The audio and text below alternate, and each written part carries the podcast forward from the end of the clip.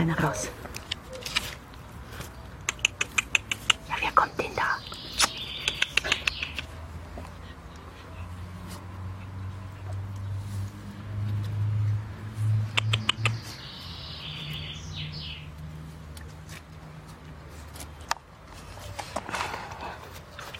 Hm, wer kommt denn da? Ja, genau, komm da durch. So ist gescheit.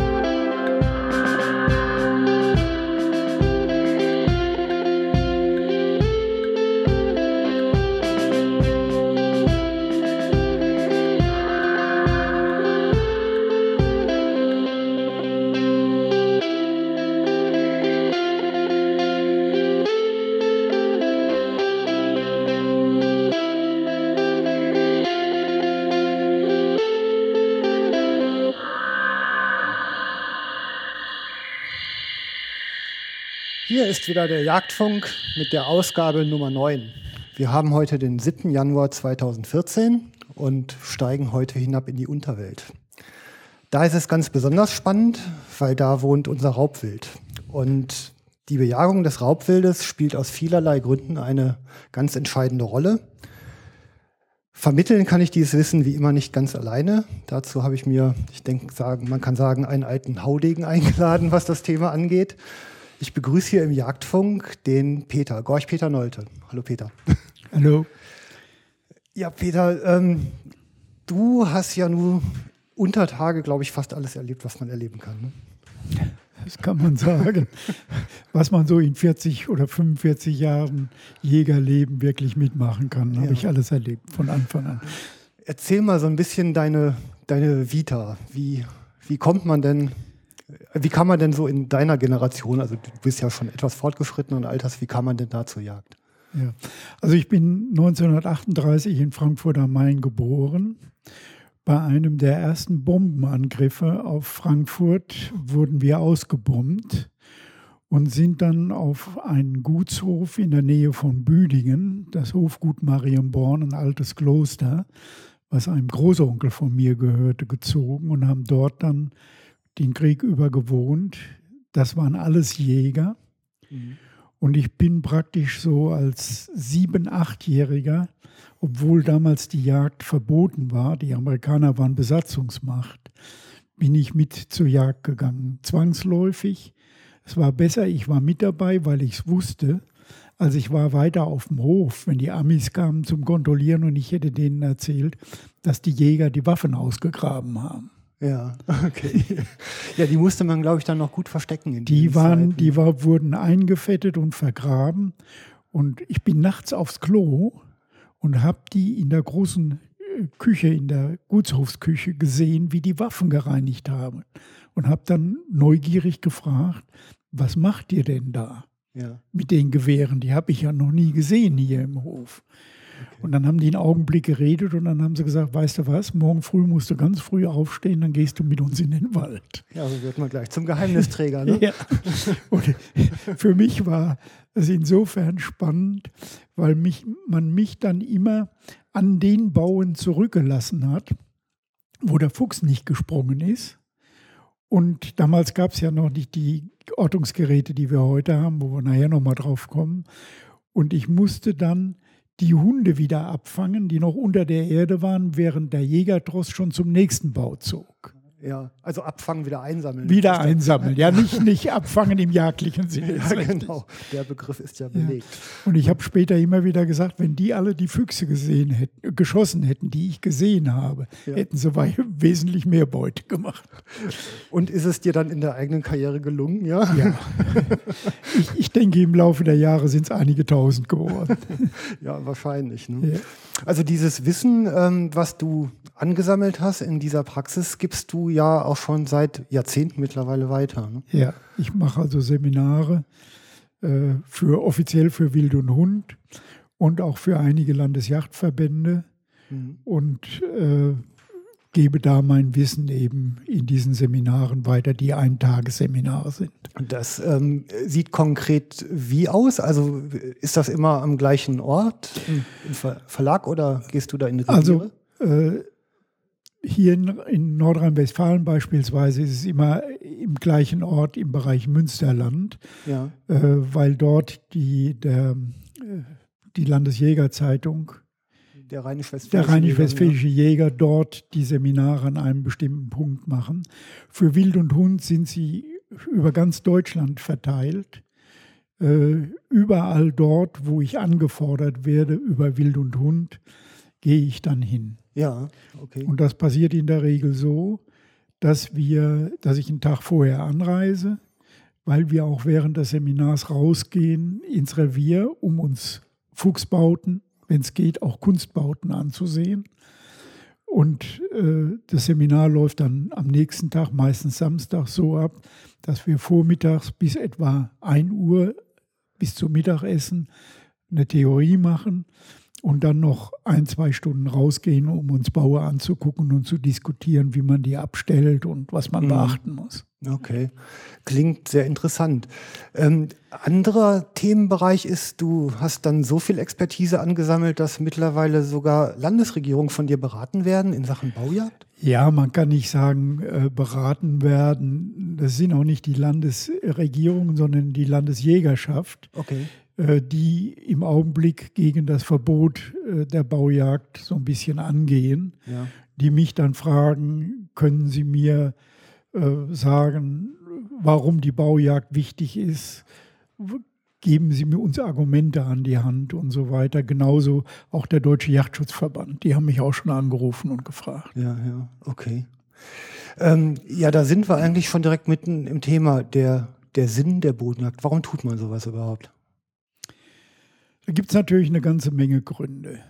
Ähm, früher war es so, dass man die Bodenjagd auch ausgeübt hat, um äh, beispielsweise die Füchse zu essen. Ich kenne das noch aus meiner Kindheit. Ja. Äh, da hatten wir also einen Waldarbeiter, wenn ein Fuchs erlegt war, wurde, dann war der wild drauf, dass der den kriegte. Entsprechend stank das Waldarbeiterhaus, wenn die da Füchse gebraten haben. Wir Kinder, die sind dann immer mit rümpfender Nase dran vorbeigelaufen. Äh, ganz früher war es sogar so, dass es äh, ein Zeitvertreib äh, für die Adeligen waren, und zwar mhm. das sogenannte Fuchsprellen. Da wurde also ein Bereich, ein Gatter abgesperrt und dann werden, wurden die Füchse da drin rumgejagt und die Adeligen, die standen dort äh, mit so Seilverbindungen, die auf der Erde waren und wenn die Füchse da drüber laufen, haben sie die Seilverbindungen angezogen und dadurch die Füchse in die Luft geschleudert. Okay. Das war also Zeitvertreib. Heute äh, haben wir also viel, viel wichtigere Aufgaben mit der Jagd auf den Fuchs. Äh, beispielsweise den Schutz von äh, Singvögeln, von Bodenbrütern, von Kleinsäugern bis hin zum Niederwild. Mhm. Äh, die Einschränkung und Verhinderung von Seuchen, mhm. beispielsweise Tollwut, beispielsweise Fuchsbandwurm oder in letzter Zeit immer häufiger werden die, die Fuchsreude, mhm. die wir haben.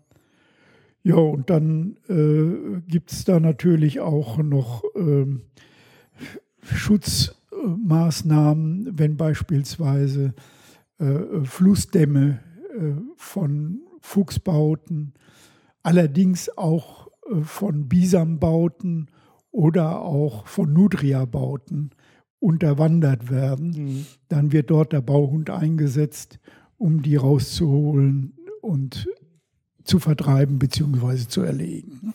Ja, es ist eigentlich schon immer, also wie bei vielen anderen Jagdarten ja auch, die, die Kulturlandschaft, die dann letztendlich auch die menschliche Verantwortung einfordert, um der kompletten Artenvielfalt eine Chance zu geben ne? und ja doch auch unsere Kultur ein bisschen vor der Wildnis zu beschützen. Mhm. Ja, das genau so ist es. Und ich habe jetzt gerade gestern noch im Internet gelesen, es gibt also Fachleute, Biologen, die behaupten, dass mittlerweile mehr Füchse in besiedelten Gebieten als in unberührten draußen in der Natur äh, mhm. vorkommen.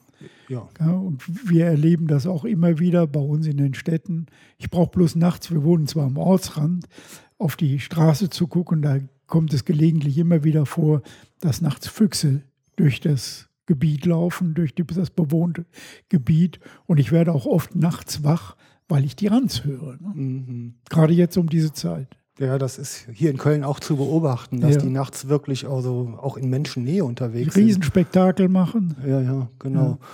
Und ja, ich sag mal, wenn man jetzt gleichzeitig überlegt, dass so Krankheiten wie Räude und Staub ja auch durchaus eben auf Haushunde übergehen können, ne, dann dann ist da schon wieder Konfliktpotenzial. Ganz natürlich, natürlich. Ja. Ja. Und Sie, Sie müssen nur mal überlegen, da wird in irgendeinem Brachland mitten in der Stadt oder in irgendeinem Vorgarten ein Fuchsbau angelegt und irgendwann kommen unsere Hunde dahin.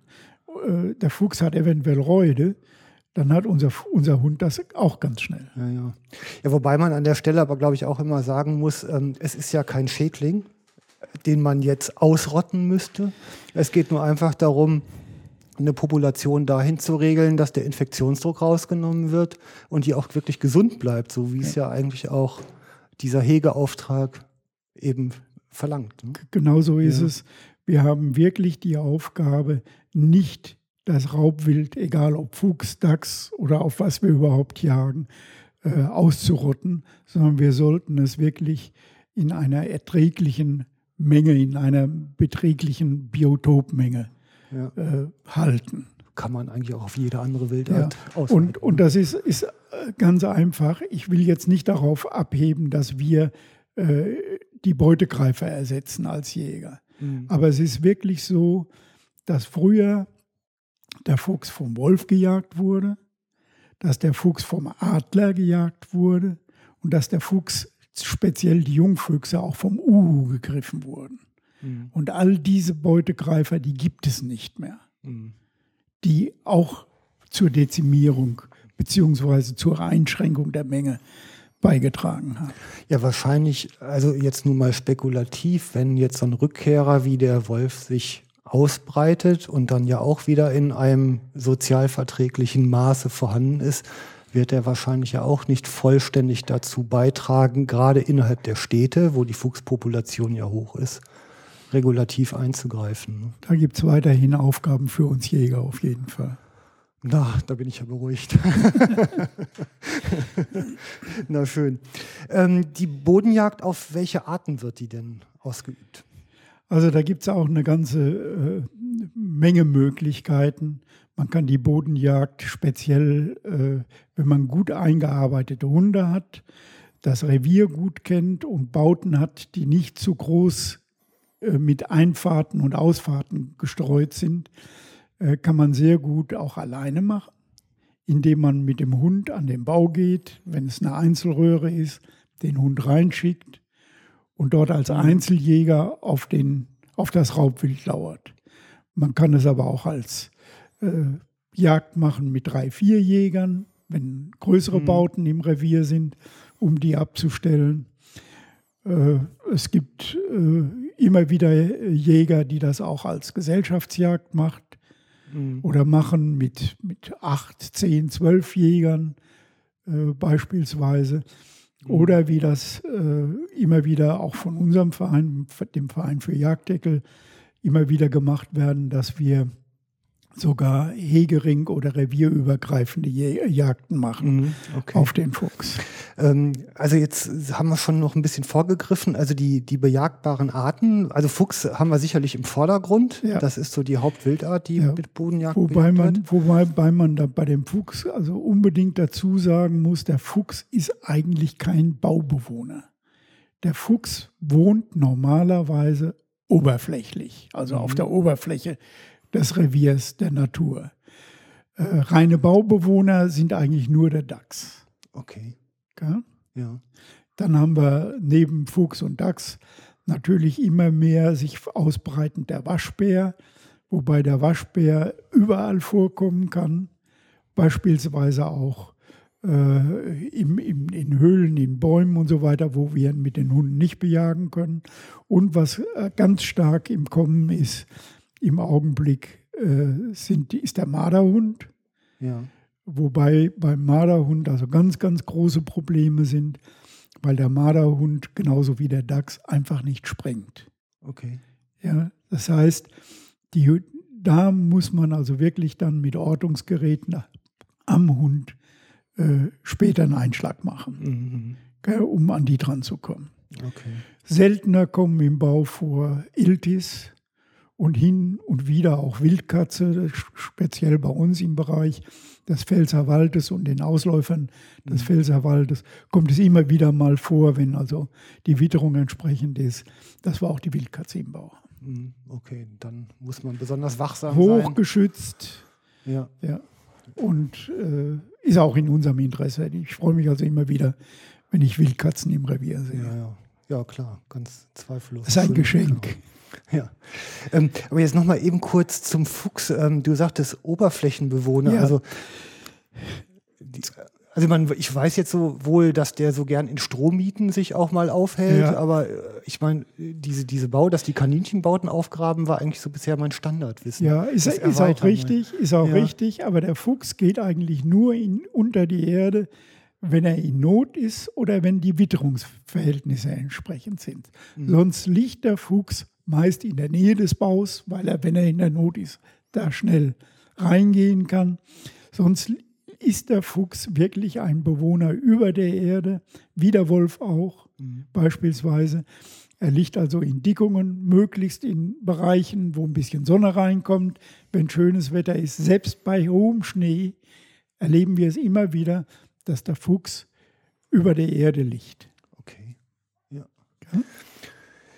Gut, ähm, wenn wir jetzt in die, also in, den Zweck nochmal gehen, ich, ich, was ich immer mal wieder so höre, aber erstaunlich leise, ist halt, dass Bodenjagd auch gerne in Naturschutzgebieten geradezu angefordert wird und teilweise auch äh, von den Naturschutzverbänden gesponsert wird.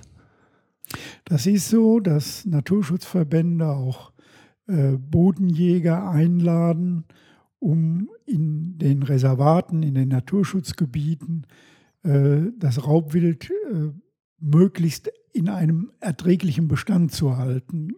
Wir wollen sie ja nicht ausrotten, auch die Naturschützer mhm. wollen sie nicht ausrotten. Aber es gibt eben spezielle Naturschutzgebiete, die für bestimmte äh, äh Tiere vorgesehen sind. Ich sage mal ein Beispiel, dort, wo, wo viel Regenpfeifer und solche Sachen im, in Uferbereichen äh, äh, leben, wo Kibize vorkommen, wo andere Vögel vorkommen, die äh, praktisch bedroht sind in ihrem Bestand. Mhm. Da werden wir auch zum Schutz dieser Tiere angefordert, um dort äh, den Fuchs zu bejagen. Ja. Also eigentlich, ich finde es, ähm, also ich erlebe es ja auch hier in Köln, das sind eigentlich Anknüpfungspunkte mit den Naturschützern, die man viel mehr nutzen müsste, ne? ja. weil die, ich meine, ja eigentlich das gleiche Ziel verfolgen, mit unterschiedlichen Mitteln nur. Und wenn man sich da zusammentut, kann man zusammen sicherlich viel mehr erreichen.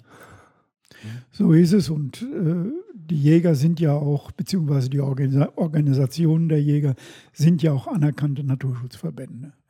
Insofern mhm. sollten wir wirklich zusammenarbeiten und äh, wir, also unserem Bereich, wir machen das sehr, sehr oft. Wir sind mhm. also ganz eng mit Naturschutzverbänden zusammen und arbeiten dort zusammen. Nicht nur im Bereich Bodenjagd, sondern in allen möglichen Also ich kann da auch nur zu aufrufen. Also aus eigener Erfahrung, anfangs fremdelt man ein wenig, Ja. aber dann geht es ganz gut. das ist sicher so. Okay, ähm, äh, kommen wir mal zu dem Aspekt der Sicherheit bei der, bei der Bodenjagd. Das ist ja wie, wie Jagdarten, die so mit reflexartigem Schießen zu tun haben, sicherlich auch, gibt es da Dinge, auf die man sehr achten muss. Ne? Ja, natürlich, natürlich. Das, das fängt eigentlich äh, im Bereich der äh, Verkehrssicherheit schon an. Wenn Sie zum Beispiel, wie bei allen anderen Jagden auch, wenn Sie beispielsweise ähm, in der Nähe von viel befahrenen Straßen einen Bau haben, den Sie bejagen wollen, dann sind Sie verpflichtet, dort Schilder aufzustellen.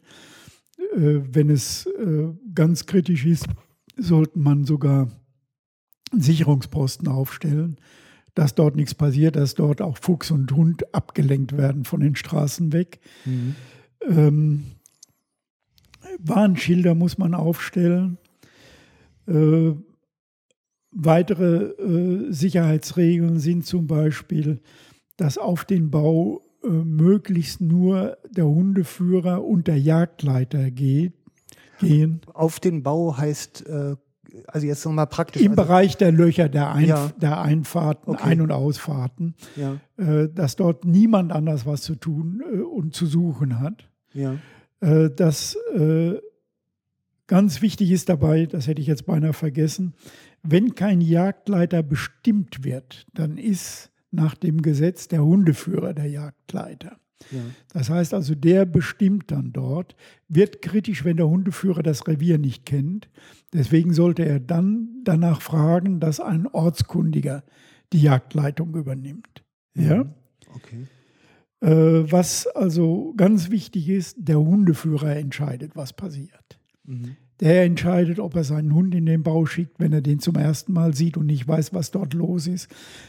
Äh, Da gibt es Kriterien, äh, beispielsweise bei Felsbauten äh, kann es oft sehr, sehr kritisch sein, je nachdem, äh, um welches Gestein es sich handelt, äh, welchen Hund man überhaupt einsetzt. Mhm. Felsbauten sind sehr oft so, dass dort natürliche Kamine drin sind. Ja. Da nützt es nichts, einen Dackel einzusetzen. Der kommt da nicht hoch. Da müssen sie manchmal einen Meter oder mehr springen, um hinter dem Fuchs herzugehen. Dann ist es günstiger, wenn man hochläufige äh, Erdhunde einsetzt, beispielsweise Terrier oder sowas. Ja. Gell?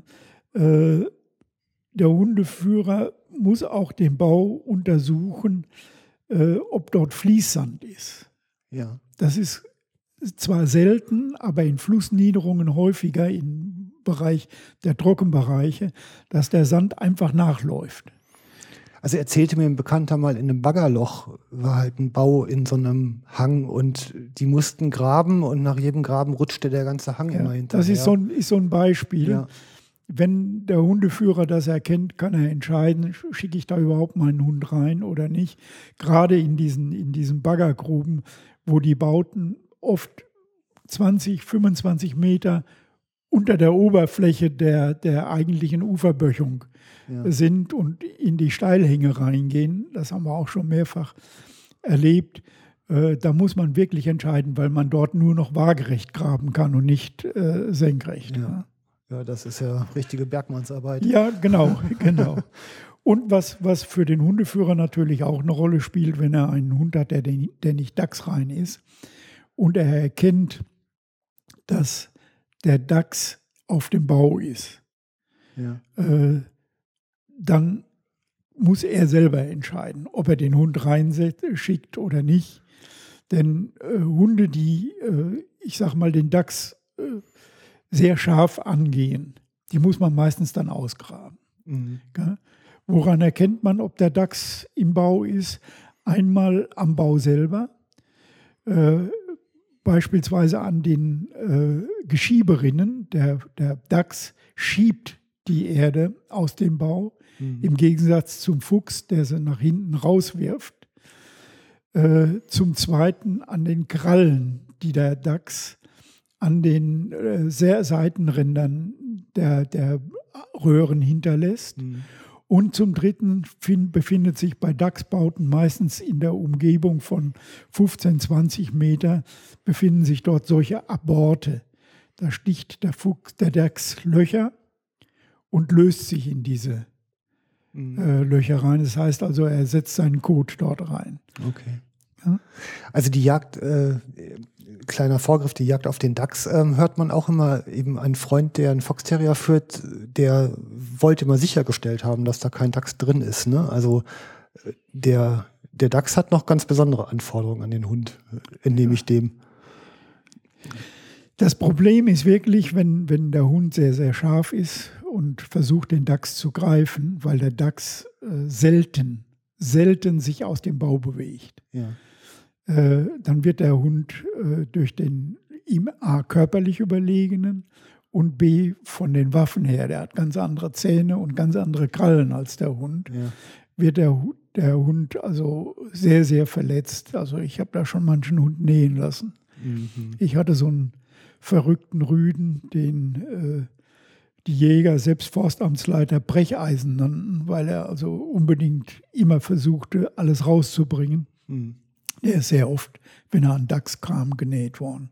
Und manchmal ist es so, dass man es vorher nicht sieht, dass der Dachs drin ist. Meistens sieht man es, aber manchmal sieht man es eben nicht, wenn die Ja. gerade eingeschläft sind. Okay. Ne? Gut, ähm, jetzt zu den Bauen noch. Zunehmend genommen werden ja auch Kunstbauten. Ist eine tolle Sache. Äh, eine gute Erfindung, die es eigentlich schon recht lange gibt, aber mittlerweile auch aus Fertigteilen. Äh, die Kunstbaue, äh, da muss man also ganz, ganz offen sagen, die sind äh, für uns insofern toll, äh, sie lassen sich ähm, ganz einfach abstellen, indem man äh, die Umgebung kennt, wo man den Bau hingesetzt hat. Die Kunstbaue sind relativ leicht zu bejagen, weil der Fuchs sie nicht untergraben und oder Dachs untergraben und erweitern kann. Die sind die festen Röhren. Wir wissen, wo der ist. Wir können jederzeit, zumindest sollten sie so konstruiert sein, wir können jederzeit äh, den Endkessel aufmachen. Es Sollte in der Regel auch eigentlich immer nur ein Kessel drin sein, dass sie einfach zu bejagen sind und kann von dort dann auch zur Not mit eingreifen. Trotzdem haben wir es auch schon erlebt, dass speziell junge Hunde äh, im Kunstbau umgekommen sind, wenn der Dachs drin saß. Ja, das habe ich also bei einem Freund vor zwei Jahren erlebt, der dort eine junge Teckelhündin verloren hat. Er hat allerdings den Fehler gemacht, dass er in die gleiche Röhre einen zweiten Hund reingeschickt hat Okay. und hat den jungen Hund dann auf die Dachse drücken lassen. Ja. Aber es ist, ist ganz wichtig, ähm, Kunstbau kann man überall anlegen im Revier, dort wo wir geeignete Plätze haben. Und Kunstbau äh, kann man also regelmäßig bejagen. Äh, mäßig, aber regelmäßig. Ich sag mal, wenn man da alle vier Wochen rausgeht, hat man fast immer Erfolg. okay. Ja, dann werden die auch recht schnell wieder angenommen. Ne? So ist es. Ja, Ja. okay. Prima. Ja, ich sag mal, das ist wahrscheinlich, ich sag mal, neben den vielen Vorteilen, die ein Kunstbau hat, der Nachteil ist wohl, dass man manche Spuren eben nicht mehr erkennen kann in dem Beton, die man in der Erde sehen würde. Ne? Ja, trotz, trotzdem hast du ja so ein, so ein vor dem Eingang des Kunstbaus so ein gewisses Vorfeld, Ja. dass du dort was erkennen kannst. Auf der anderen Seite ist es auch so, wenn man also die Kunstbaue bejagen will, dann sollte man einen Tag vorher oder auch am Morgen, aber das ist schon etwas zweifelhaft, meistens einen Tag vorher hingehen und vor die Einfahrten irgendwas hinstellen. Das kann ein Ästchen sein, das kann ein Bändchen sein, was man dort hinhängt, was der Fuchs mitnehmen kann, also durch seine Einfahrt mitschleppen kann. Und dann hat man dort äh, die Möglichkeit zu erkennen, ob der Fuchs im Bau ist oder war. Es kann ja, Ja. Mhm. auch sein, dass er wieder raus ist. Aber auf jeden Fall sieht man, dass er befahren ist. Ja, okay. Gell? Ja. Ja, das ist schon mal nicht schlecht. Vom, von der Anlage her, dass dieser Kessel, der wird ja ein bisschen erhöht, glaube ich, in der Mitte Ja, angebracht, ja, ganz- dass die Röhren leicht abfallend sind. Ganz, ganz wichtig ist ganz wirklich, dass die, der, der Kessel erhöht ist und die Röhren zu den Aus- und Einfahrten abfallen. Wir haben das mal erlebt äh, im Bereich der Vorderpfalz. Da war ein Bau auf einer Müllkippe gebaut worden. Vielleicht eine Anekdote, die dazu gehört auch. Mhm. Dort hatte man, waren die Röhren nachträglich gesackt. Mhm. Und wir haben, der Grundwasserspiegel war sehr hoch, muss man auch dazu sagen. Eine Röhre wurde von den Hunden, die wir angesetzt haben, gar nicht angenommen. Und die andere Röhre, da gingen die dann rein, haben fürchterlich Lärm gemacht. Also da, da war Raubwild im Bau. Raubwild sprang aber nicht. Ja. Und dann haben wir äh, die Hunde wieder abgenommen. Ich habe dann meinen damaligen Rüden, das Brecheisen, genommen und habe ihn in die Röhre reingeschickt, in die die anderen Hunde nicht rein wollten. Er kam auch wieder raus. Und dann bin ich ärgerlich geworden und habe gesagt, mein Gott, jetzt aber voran. Und dann hörte ich, wie er da in der Röhre auf einmal platsch, platsch, platsch, platsch machte und dann machte es leise blubber, blubber. dann habe ich gedacht, meine Güte, was hast du da angerichtet? Ja. Und dann dauerte es einen Augenblick und dann war, kam aus der Röhre, wo die Hunde vorher reingegangen waren, ein Riesenlärm. Und dann sprangen die Füchse. Es waren Aha. insgesamt drei. Was war passiert? Diese eine Röhre, die die Hunde nicht annehmen wollten, die war gesackt. Ja. Und da stand das Grundwasser drin. Ach, da sind die durchgetaucht. Und der Hund ist wirklich, weil er so, gnadenlos ergeben war mir gegenüber, war übrigens ein, ein ganz, ganz toller Hund. Ich traue ihm heute noch nach. Äh, wirklich durch ja, ich will nicht sagen getaucht. Auf jeden Fall war es so, dass er ganz im Wasser sein musste. Ja. Er war total nass, ja. als er dann rauskam, aber er hat es geschafft. Ne? Ja, aber dieser Hund äh, hieß bei uns äh, Kuno, das war eine Legende. Haben alle immer gesagt, das ist, so ein Hund kriegst nie wieder. In allen Disziplinen, auch bei mhm. Nachsuchen und so weiter. Ja, ja, man verwechselt mit den Tieren ja, ja. über diese Erlebnisse. Ganz genau. Klar, ne? Ja. Also deswegen, mhm. deswegen immer die Einfahrten tiefer als ja. den Kessel. Dann heißt es ja noch immer den Kessel so in die Sonne, dass der sich ein bisschen erwärmen kann. Ne? Kann man. Man kann auch den Kessel, äh, wenn man will, mit Stroh abdecken. Ja. Gell? Dass man also schneller drankommt, nicht mit Erde, sondern einfach nur mit Stroh. Mhm. Und dann ist das okay. Wichtig ist, dass es Materialien sind, die, die, die das Raubwild nicht zerstören kann. Okay. Das fängt bei Kunststoff an, wobei man bei Kunststoff aufpassen muss. Kunststoff äh, beschlägt sehr schnell mhm. bei Kälte, das heißt, es bildet sich Tropfwasser drin und keiner will unter der Dusche, unter der kalten Dusche schlafen.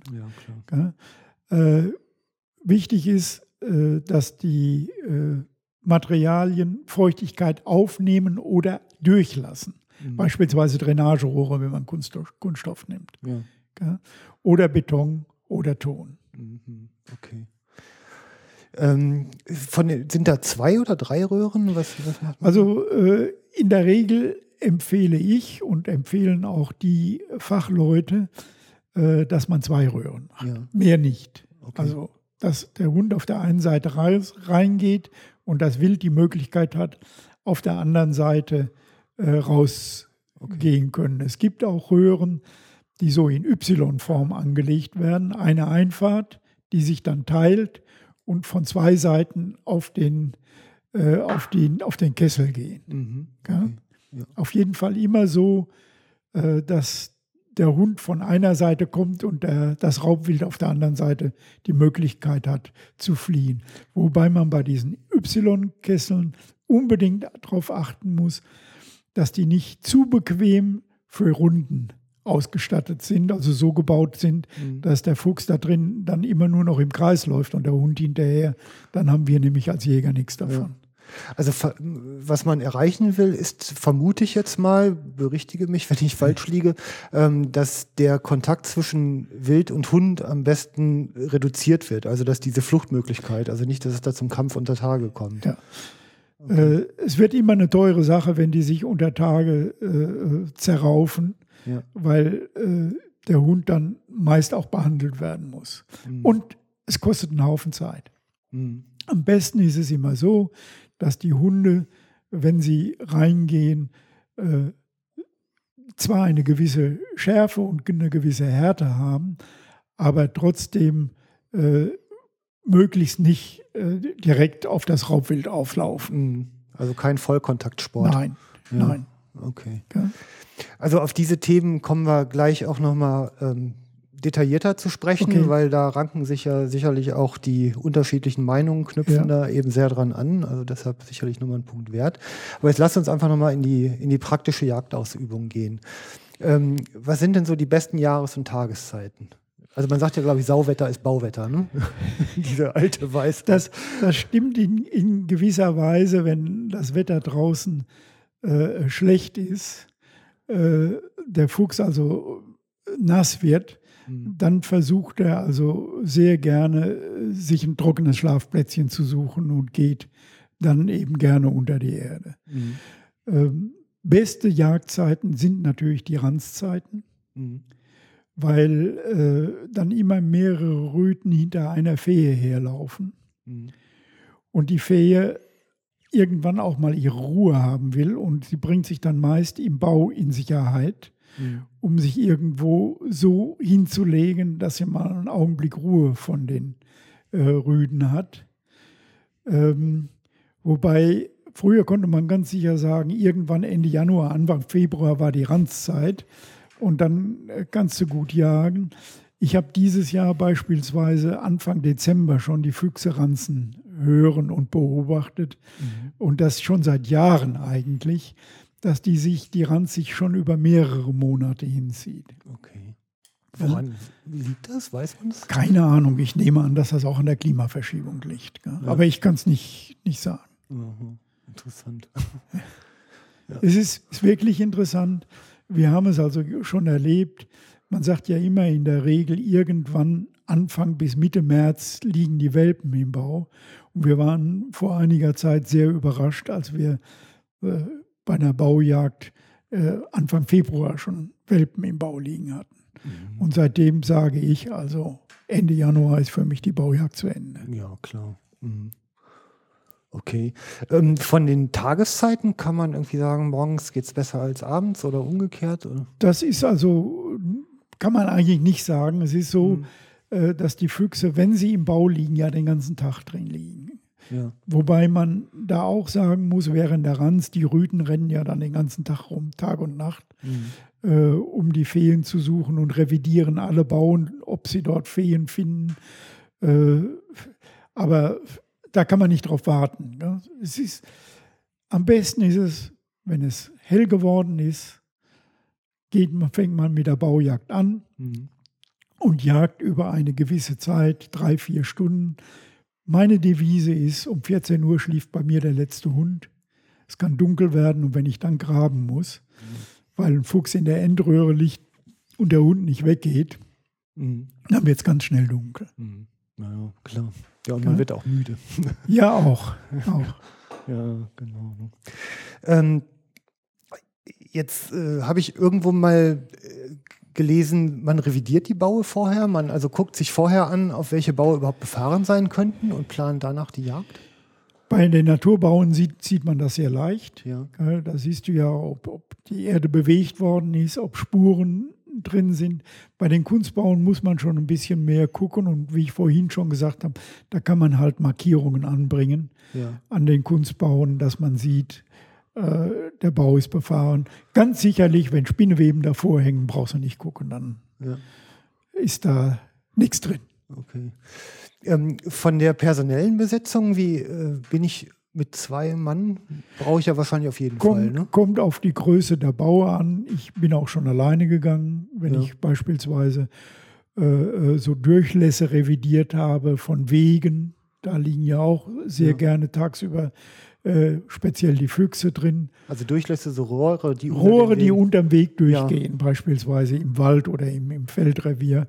Dann stelle ich mich mitten auf den Weg und lasse den Hund suchen, nimmt er den, die Röhre an, wird laut, dann weiß ich, da ist was drin und irgendwann springt er. Wenn ich mitten auf dem Weg stehe, ist es mir egal, ob er in die eine oder andere Richtung springt.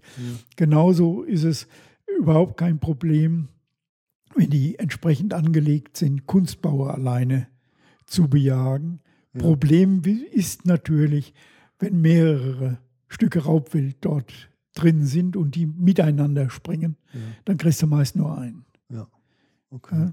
Es sei denn, du hast einen Drilling oder äh, eine Doppelflinte, dann kriegst du vielleicht auch zwei. Aber manchmal sind auch drei und vier drin. Ja. Alles schon erlebt. Ja.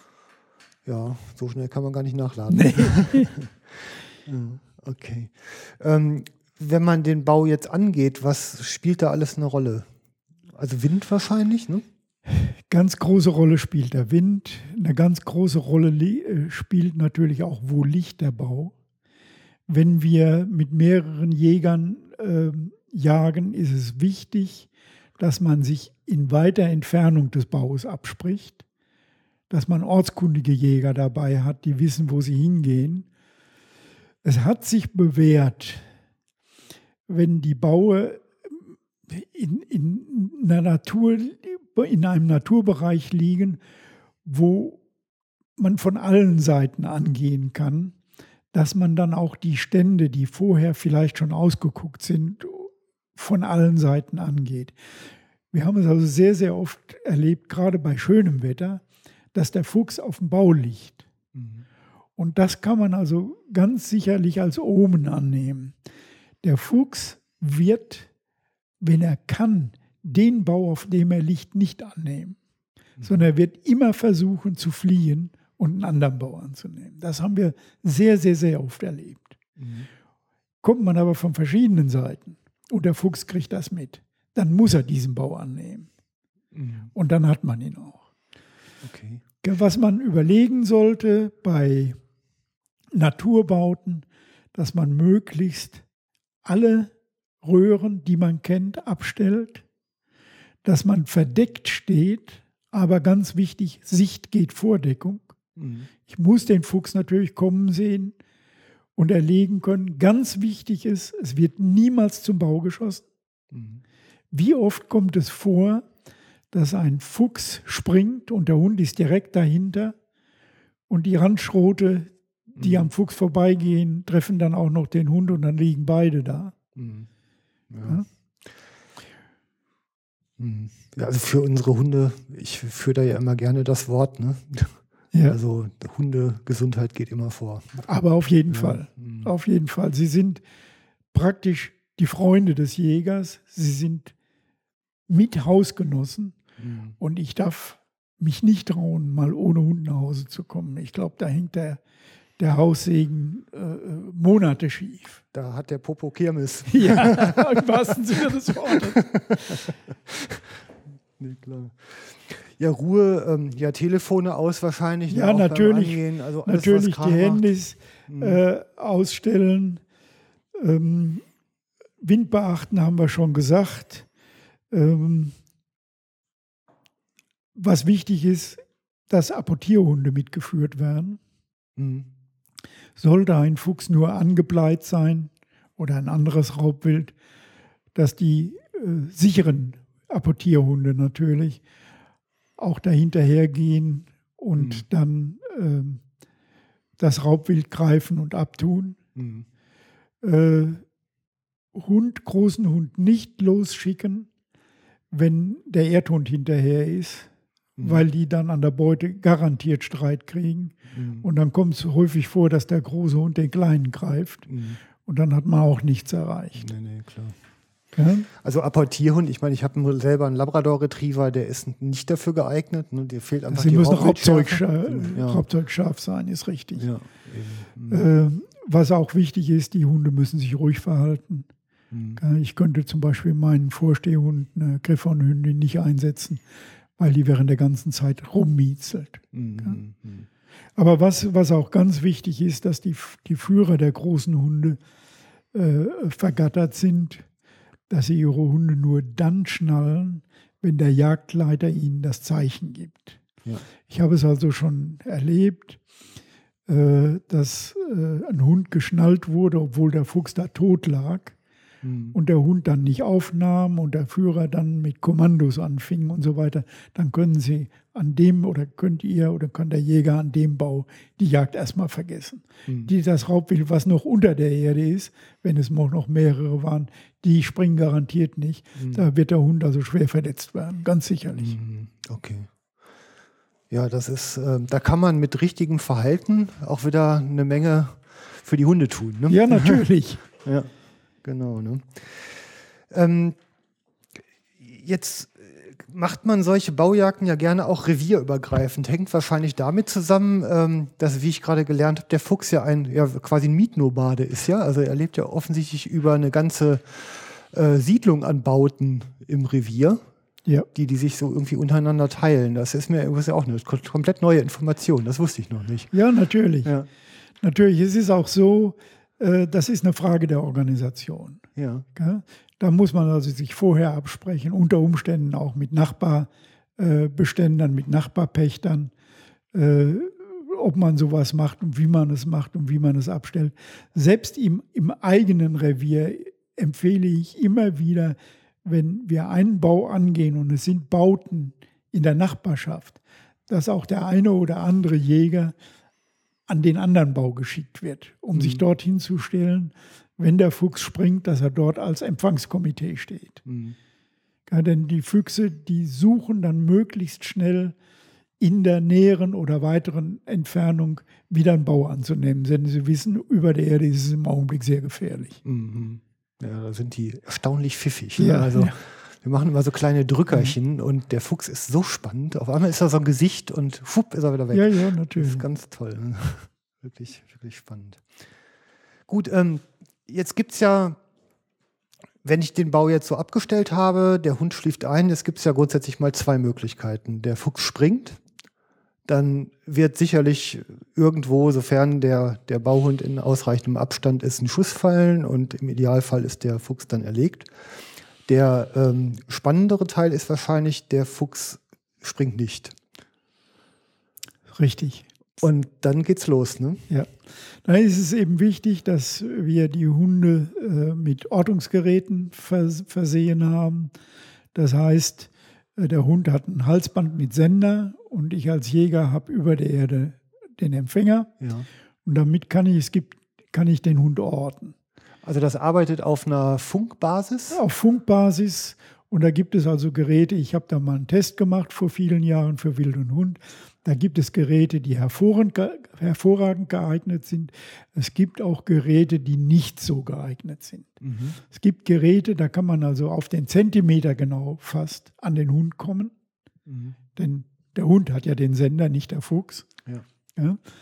Äh, Und es gibt Geräte, da muss man dann auch noch ein bisschen schräg buddeln, äh, weil sie eben nicht zentimetergenau arbeiten. Und es gibt halt leider auch äh, Geräte, aber dieser Test, den kann man im Internet bei Wild und Hund nachlesen.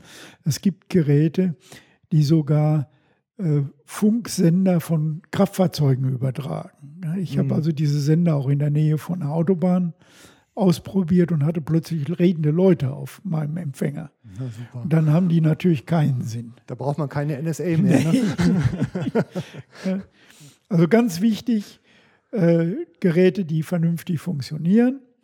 Und dann kann man einen Einschlag machen, wenn man den Hund angepeilt hat und kann graben. Ja. Kann dann zwischen Hund und Fuchs, wenn man am Hund angekommen ist, man merkt das am Geräusch äh, des äh, Senders bzw. im Empfänger äh, und auch an den Lichtsignalen. Die Empfänger Also- haben in der Regel auch noch eine, eine, Licht, ein Lichtsignal, die grün, äh, gelb und rot anzeigen oder alles zusammen. Äh, je dichter man an den Empfänger, an den Sender kommt, umso mehr wird es rot Okay. Dass man dann vorsichtig gräbt, wenn man unmittelbar über dem Hund ist und dass man dann zwischen Hund und Fuchs eine Schaufel reinstellt. Ja. Den Fuchs, den Hund abnimmt, das Loch erweitert und erstmal peilt, was ist da unten los und dann versucht, an den Fuchs zu Ja. kommen. Okay. Ähm, der hat, also sag, da, da reden wir ja in aller Regel über den Naturbau. Ja, Ähm, das ist das, kann man an der Stelle dann schon sagen, dass der keinen anderen Ausgang mehr hat oder liegt der dann so fest, dass der. das, ist, das äh, ist natürlich sehr, sehr unterschiedlich. In der Regel ist es so, dass der Fuchs dann in der Endröhre liegt. Gell? Ja. Aber es ist auch schon vorgekommen, das haben wir auch erlebt, dass der Fuchs nicht in der Endröhre lag, sondern äh, mittendrin lag. Ich habe das mal an einem ganz starken Beispiel erlebt. Da kriege ich also nachts einen Anruf von einem Mitjäger, der hat vom Hochsitz einen Fuchs geschossen, beschossen und rief mich an, kannst du mit dem Hund kommen, nachsuchen. Der Fuchs hat also ganz fürchterlich geklagt. Und dann bin ich im Dunkeln mit Stirnlampe mit dem Hund und dann haben wir praktisch eine Nachsuche gemacht. Mhm. Und diese Nachsuche endete an einem Fuchsbau. Mhm. Und dann habe ich gesagt, Uli, Feierabend, morgen früh. Der Fuchs ist verletzt, ich habe auch unterwegs Schweiß gefunden, mhm. beziehungsweise der Hund hat es gezeigt, morgen früh. Mhm. Am anderen Morgen haben wir uns dann im Hellen getroffen. Dann habe ich den Hund in den Bau geschickt. Das war Gott sei Dank ein Bau mit einem sehr, in einem Gebiet mit sehr hohem Grundwasserspiegel. Der Bau war also relativ flach, dass man mit einem Spatenstich mhm. praktisch an der Röhre war. Und ich habe den Hund besendert, habe also immer gesehen, wo der Hund war, habe einen Einschlag gemacht. Und dann sah ich die Lunte vom Fuchs und den Hund. Dann habe ich den Hund weggenommen und wollte jetzt an den Fuchs, war der Fuchs wieder verschwunden. Mhm. Dann habe ich den Hund wieder angesetzt, ein paar Meter weiter wieder, wieder einen Einschlag gemacht. War relativ einfach und deswegen mhm. war das auch kein Problem. Wieder die Lunte, wie ich die Lunte packen wollte, war der Fuchs wieder weg. Bis er dann irgendwann nicht weiterkam, dann war die Röhre wirklich zu Ende. Mhm. Dann habe ich den Hund abgenommen, habe ihn festgebunden und habe dann mit Handschuhen den Fuchs rausgezogen. Mhm. Der Fuchs war tot. Sah so aus. Mhm. Der hat mhm. sich nicht mehr bewegt. Und da habe ich gesagt, Uli, halt den Finger am Drücker. Und dann dauerte es einen Augenblick, dann sprang der Fuchs auf. Der hat sich totgestellt gehabt. Mhm. Und dann hat Uli aber geschossen. Ja, was war in der Nacht passiert? Uli hatte den mit Kugel geschossen. Mhm. Und das war ein Rüde und hat ihn praktisch entmannt nachts. Oh ich sage, Uli, da hätte ich auch fürchterlich geschrien. Mhm. Ja. ja, klar. Ja, da ist aber auch wirklich. Aber es hm. ist so, es ist nicht immer gesagt, dass der Fuchs, wenn er liegt, in der Endröhre liegt. Es gilt auch für gesunde Füchse. Mhm. Ja, die gehen schon. Also ich meine, das sind natürlich auch immer Geschichten. Also mir gehen die schon immer ans Herz. Ja, natürlich. Was mich nicht davon abhält, es zu tun. Ja. Aber dann hat man auch wirklich die Verantwortung und, so und geht hinterher ja. und, und hat auch dafür zu sorgen, dass er zur ja. Strecke kommt. Ne? Hui. Ähm, ohne Ortungsgeräte ist doch Baujagd eigentlich überhaupt nicht mehr denkbar, oder? Du brauchst es nicht im Kunstbau. Mhm. Ja, aber in, der, in den Naturbauten auf jeden Fall. Mhm. Du weißt ja gar nicht, wo die Bauten unten hingehen und wie sie verlaufen. Ja. Ich habe also in meinen Vorträgen Fotos, da sind also Löcher gebohrt worden von einem kleinen Bagger von vier Meter Tiefe mhm. bei weichem Boden, bei weichem Wald und Sandboden, wo dann endlich, wo man dann endlich am Raubwild war. Mhm. Ja, die, also ich habe auch irgendwo was gelesen, in, in diesen Torflandschaften in Ostfriesland sind so Drainagerohre, in denen die Füchse wohl auch gerne liegen, die dann auch wirklich teilweise 20, 30 Meter in die Landschaft waagerecht reingehen. Und wenn man dann von oben nicht ordentlich orten kann, ja. das ist ja fast, also ich meine, dann stürzt so ein Kunststoffrohr vielleicht auch mal mittendrin ein, das kann man von außen ja alles gar nicht sehen. Ja, ja. Also wir haben das so ein Beispiel vor zwei Jahren erlebt. Äh, da rief mich ein, ein Jäger an, der seinen Hund ohne Sender in einen Bau geschickt hat. Der Hund hat diesen Bau gar nicht angenommen, sondern hat äh, zehn Meter weiter ein Drainagerohr angenommen und ist, ist da laut rein. Normalerweise war das Drainagerohr mit einem Gitter zu, wo das Wasser zwar durch konnte, aber kein Tier rein. Aber in dem Fall war das Gitter durchgerostet, weggerostet mhm. und der Hund war da hinterher und war verschwunden. Mhm. Er kam den ganzen Tag nicht mehr, das war vormittags, den ganzen Tag nicht mehr raus. Und dann hat man am nächsten Tag einen Bagger geholt und die Feuerwehr. Mhm. Die Feuerwehr hat sogenannte Messschläuche. Mhm. Die kann man also in Röhren reinschieben. Zumindest hatte diese Feuerwehr das. Ich war dann dabei. Und dann hat man den Schlauch ablaufen lassen in dieses Drainagenrohr, bis der Schlauch zu Ende war. Mhm hat den Schlauch rausgeholt, hat gemessen, man konnte ja messen, wie das war, mit dem Bandmaß. Die Richtung wusste man, hat dort wieder mit dem Bagger einen Einschlag gemacht, hat wieder gemessen und so ging das dreimal, bis der Schlauch nicht mehr ganz ablief. Mhm. Dann hat man also das Maß genommen und hat dort einen Einschlag gemacht. Dort lagen Hund und Fuchs. Er hatte keinen Sender, der Hund. Hund und Fuchs noch lebend in der Drainage. Mhm. Der Hund war schon sehr, sehr matt, mhm. weil er auch wenig Luft kriegte. Er versperrte sich ja selbst auch die, die, die, die Zufuhr von Luft. Dann hat man den Hund abgenommen und hat den Fuchs in, der, in dem Drainagerohr erschossen. Problem war, das musste jetzt alles wieder repariert werden. Mhm. Mit dem Sender hätte man sofort gewusst, hier an der Stelle musste ja. äh, einen Einschlag machen. Was also ein bisschen bedauerlich war, war, dass äh, ein paar Wochen später der Hundeführer von dem Baggerführer und von der Feuerwehr eine Rechnung kriegte über die Kosten. Mhm. Und das waren fast anderthalbtausend Euro. Mhm. Glück im Unglück. Der Jäger konnte seiner Jagdhaftpflichtversicherung nachweisen, wenn der Hund nicht rausgekommen wäre, rausgeholt worden wäre, wäre die Drainage funktionsunfähig gewesen und so hat seine Haftpflichtversicherung bezahlt. Das war eine Erleichterung. Ja, das sind aber auch so Zusammenhänge, auf die muss man erstmal kommen. Ne? Ja, natürlich. Das ist echt schon. Ja, ich sag mal so, so insgesamt, ich meine, wo wir jetzt auch einfach gerade so bei dem Thema sind, dass dann Risiko für die, für die Hunde und eine Anstrengung für den Menschen drin stecken kann, ist, denke ich, klar. Ich sag mal, man hört aber, also ich sag mal, ich habe jetzt auch mit, mit einem anderen mal drüber gesprochen, der hat einen Hund, der ist jetzt über 13 Jahre alt und hatte noch nie eine nennenswerte Verletzung.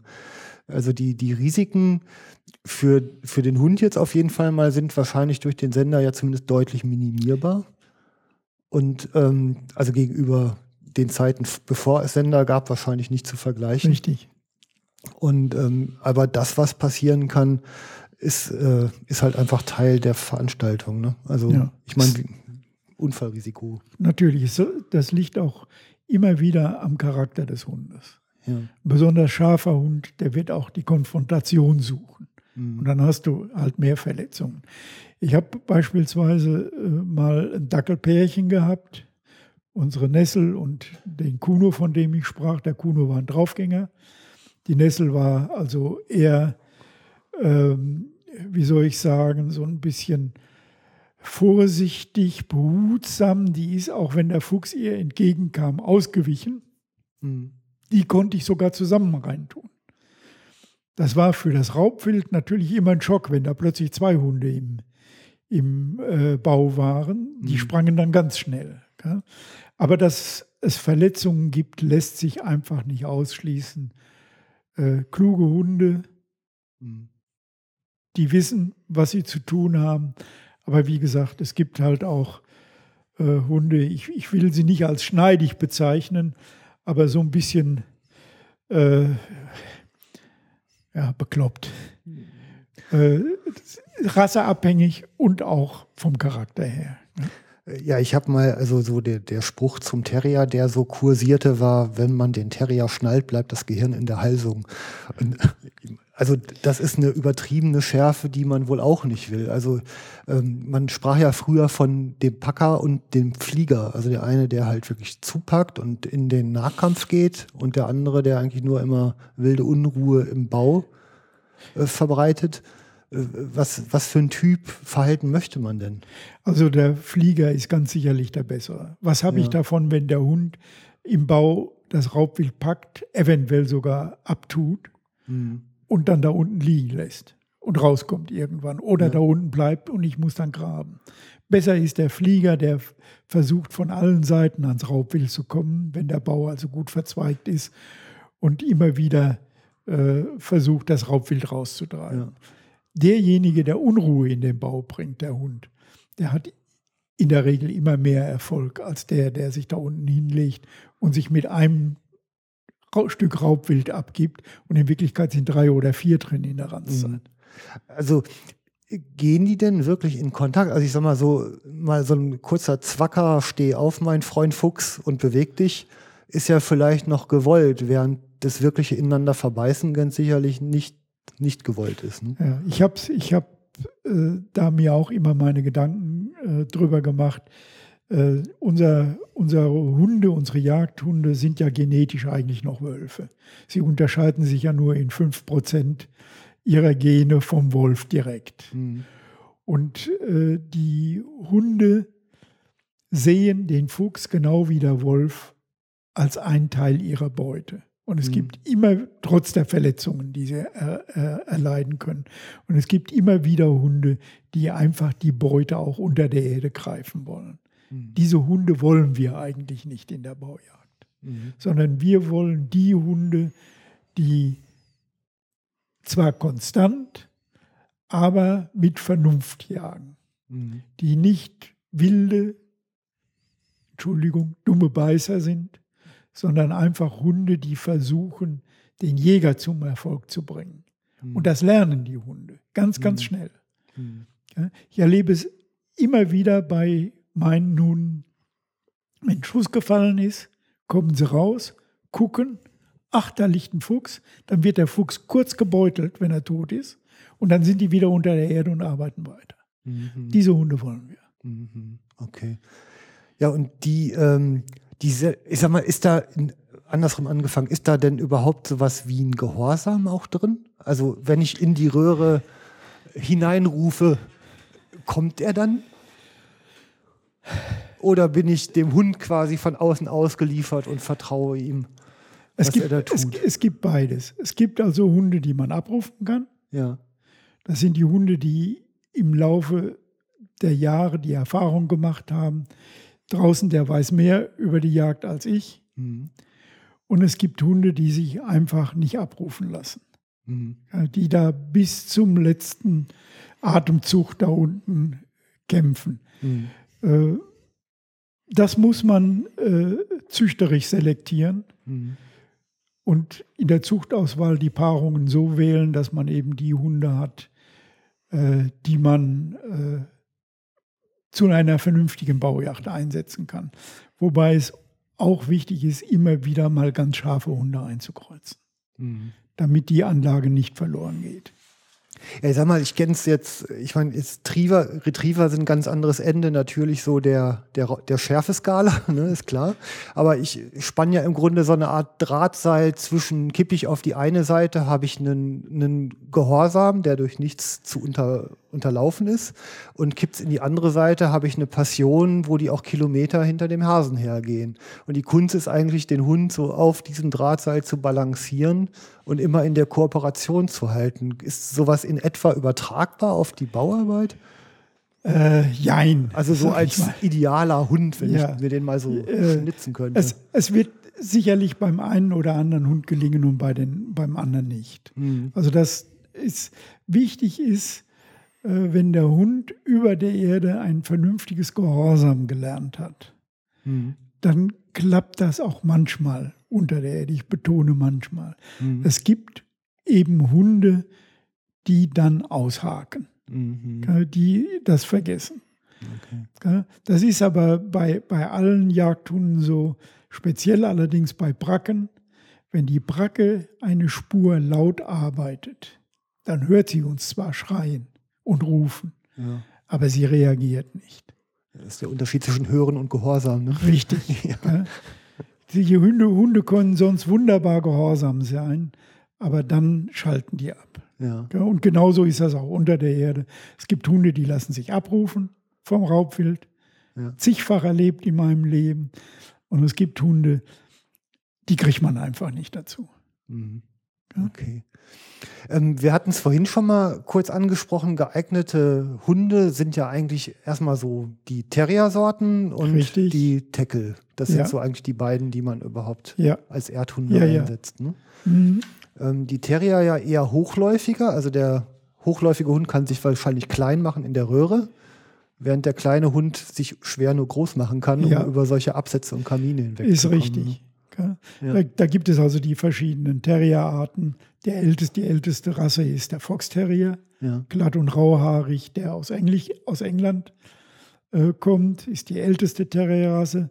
Alle anderen Terrier sind aus diesem Fox Terrier gezüchtet. Okay. Auch unser Jagdterrier kommt ursprünglich aus dem Fox Terrier, genauso der Parsen, genauso der Westfalen-Terrier, obwohl der Parsen-Rasselterrier genauso wie der Fox-Terrier sehr, sehr alte Rassen sind. Ja. Äh, die ganzen anderen, Welch, Border und so weiter, sind aus diesen Teckeln, äh, aus diesen Terriern äh, gezüchtet worden. Die einzige Ausnahme, wer kein Terrier ist, ist eben der Teckel. Mhm. Ob Kurzhaar, Rauhaar oder Langhaar, die sind raubzeugscharfe Bracken. Mhm. Die Rasse ist schon viele, viele tausend Jahre alt. Äh, aber sie sind auch Raub- Ra- raubzeugscharf und können Mhm. zur Bodenjagd sehr gut eingesetzt werden. Mhm, Okay. Unterscheiden die sich denn in irgendwas vom Wesen oder für eine Eignung, für eine bestimmte Art von Bau oder, oder was anderes? Erlaube mir, dass ich zu den einzelnen Rassen nach Möglichkeit nichts sage. Ich könnte sonst von Fanatikern angegriffen werden. Auf die Kommentare auch- laufen ja bei mir auf. auch als Fanatiker angesehen werden.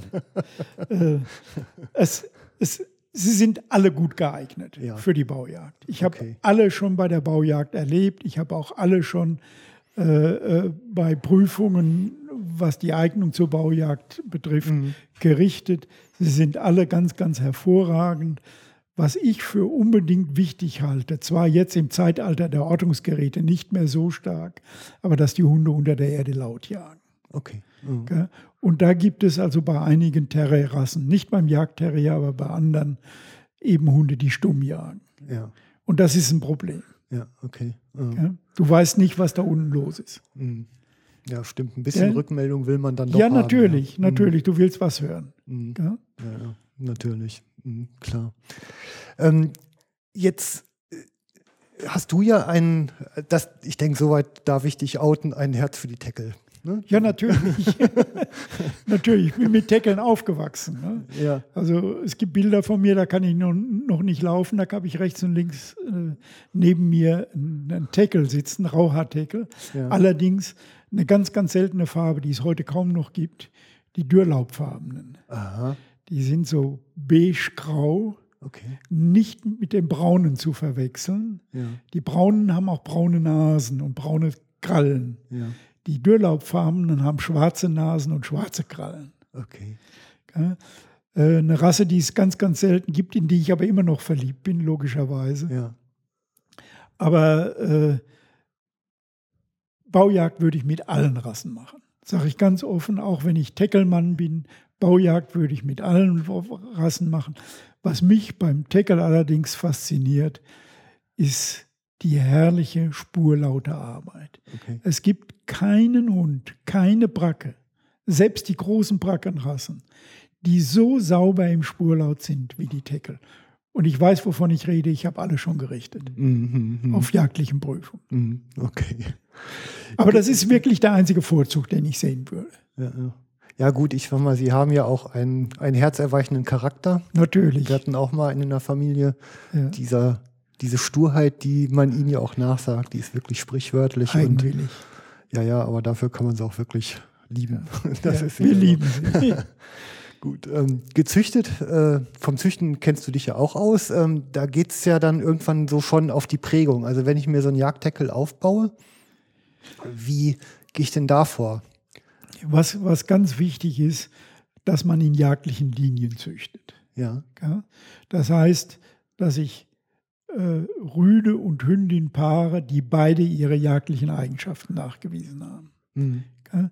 Denn auch äh, bei den Teckeln, auch wenn sie über viele, viele tausend Generationen äh, Jagdhunde sind, äh, hast du ganz, ganz schnell die jagdlichen Eigenschaften verloren, wenn du nur auf Schönheit, auf Liebhaberei züchtest. Mhm. Ich habe nichts gegen die Liebhaber, im Gegenteil.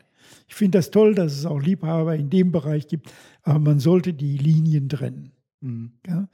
Und wenn, es ist also ganz eindeutig und auch genetisch einwandfrei zu beweisen, äh, wenn du äh, mit den Hunden jagdlich züchtest, erhältst du die auch jagdlich. Mhm. Aber sobald Liebhaberlinien reinkommen, die eine Weile aus dem jagdlichen Bereich, also über mehrere Generationen aus dem jagdlichen Bereich raus sind, wirst du es immer wieder erleben, dass die Hunde auch die jagdlichen Eigenschaften verlieren. Mhm. Ich habe das also ganz häufig vor vielen, vielen Jahren auf Spurlautprüfungen erlebt, äh, dass Hunde, die zur Zucht eingesetzt wurden, zur jagdlichen Zucht von ganz bekannten Züchtern und Züchterinnen, äh, nicht spurlaut waren. Mhm. Und dass mit denen gezüchtet wurde. Und wenn ich dann die Generationen danach zu den Prüfungen vorgestellt bekam, fielen immer wieder Hunde auf, die eben den Spurlaut verloren hatten. Mhm. Okay. Ja? Und genauso ist das bei der Schärfe. Genauso ist das bei der Härte. Ja, ja, ja. Okay. Ja? Ja, züchten ist nochmal eine eigene Herausforderung. Schöne Sache. ja, bestimmt, glaube ich. Ähm, wenn ich mir jetzt so einen Welpen ausgesucht habe, ähm, oder passiert vielleicht auch noch beim, ähm, beim Züchter, ist ja wahrscheinlich schon so eine gewisse Prägung auf die Arbeit unter Tage gegeben. Ne? Ja, da gibt, also als erstes ist es wichtig, ich würde mir von dem Züchter die, die Papiere der Eltern zeigen lassen. ja. Was haben die für jagdliche Nachweise? Mhm. Vor allen Dingen Prüfungen, aber auch sonst. Ja. Und was dann natürlich ganz, ganz wichtig ist, dass die Welpen auch bei dem Züchter schon geprägt werden. Mhm. Das heißt, die, der Züchter sollte, wenn er Jagdteckel züchtet, ich sage jetzt, benutze jetzt mal dieses Wort, Mhm. dann sollte er in seinem Bereich, in seinem Garten oder in seinem Gelände auch einen Kunstbau haben, einen kleinen. Mhm. Dass die Hunde da im Spielen schon den Bau kennenlernen Mhm. Und dort äh, rumtollen können. Äh, Der Züchter sollte nach Möglichkeit Jäger sein, dass er auch im Laufe des Aufwachsens der äh, jungen Hunde äh, Wild mitbringen kann.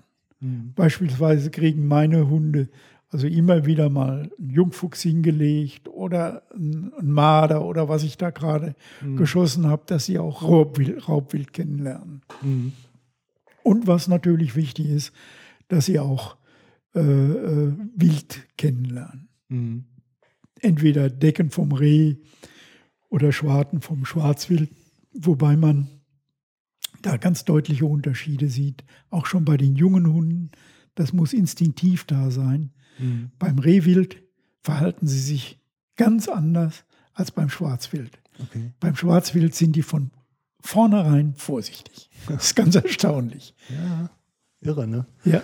Also äh, manchmal ist das wirklich erstaunlich, was so die Hunde so tun. Ich erinnere Ja. mich auch noch, dass ich mit meiner das erste Mal auf den Hochsitz zugegangen bin. Die hatte noch nie vorher einen gesehen. Sprang die drauf los und ich musste die von der fünften Stufe der Leiter wieder runterklauben. Ja, also keine Ahnung, woher die es wissen. Aber es ist irre, ne? Hunde sind so sensibel, sie, die erkennen auch deine Gefühlsregung, bevor du überhaupt weißt, dass du hast. ja. Das ist schon echt toll. Ne?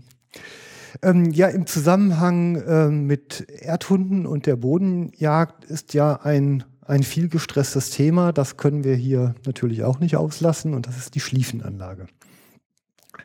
Also äh, ich, ähm, ich habe mich jetzt so im Rahmen der Möglichkeit des Internet mal damit beschäftigt und finde eigentlich, dass es ja also wenn man die Entscheidung hat, Bodenjagd auszuüben, wenn man dazu steht, ist das eigentlich das einzig sinnvolle Mittel, um da maximale Tierschutzgerechtigkeit walten zu lassen, um mal ein, ein Fazit vorne wegzunehmen. Gebe ich dir völlig recht. Früher hatten wir keine Schliefenanlagen. Also ich kann mich noch erinnern, direkt nach dem Zweiten Weltkrieg, wenn meine äh, Großonkel, mein Vater, mein Großvater, wenn die ähm, die Hunde zur Jagd mitgenommen haben, zur Baujagd, dann haben die vorher nie einen Bau gesehen und sind dann so auf das Raubwild gejagt worden.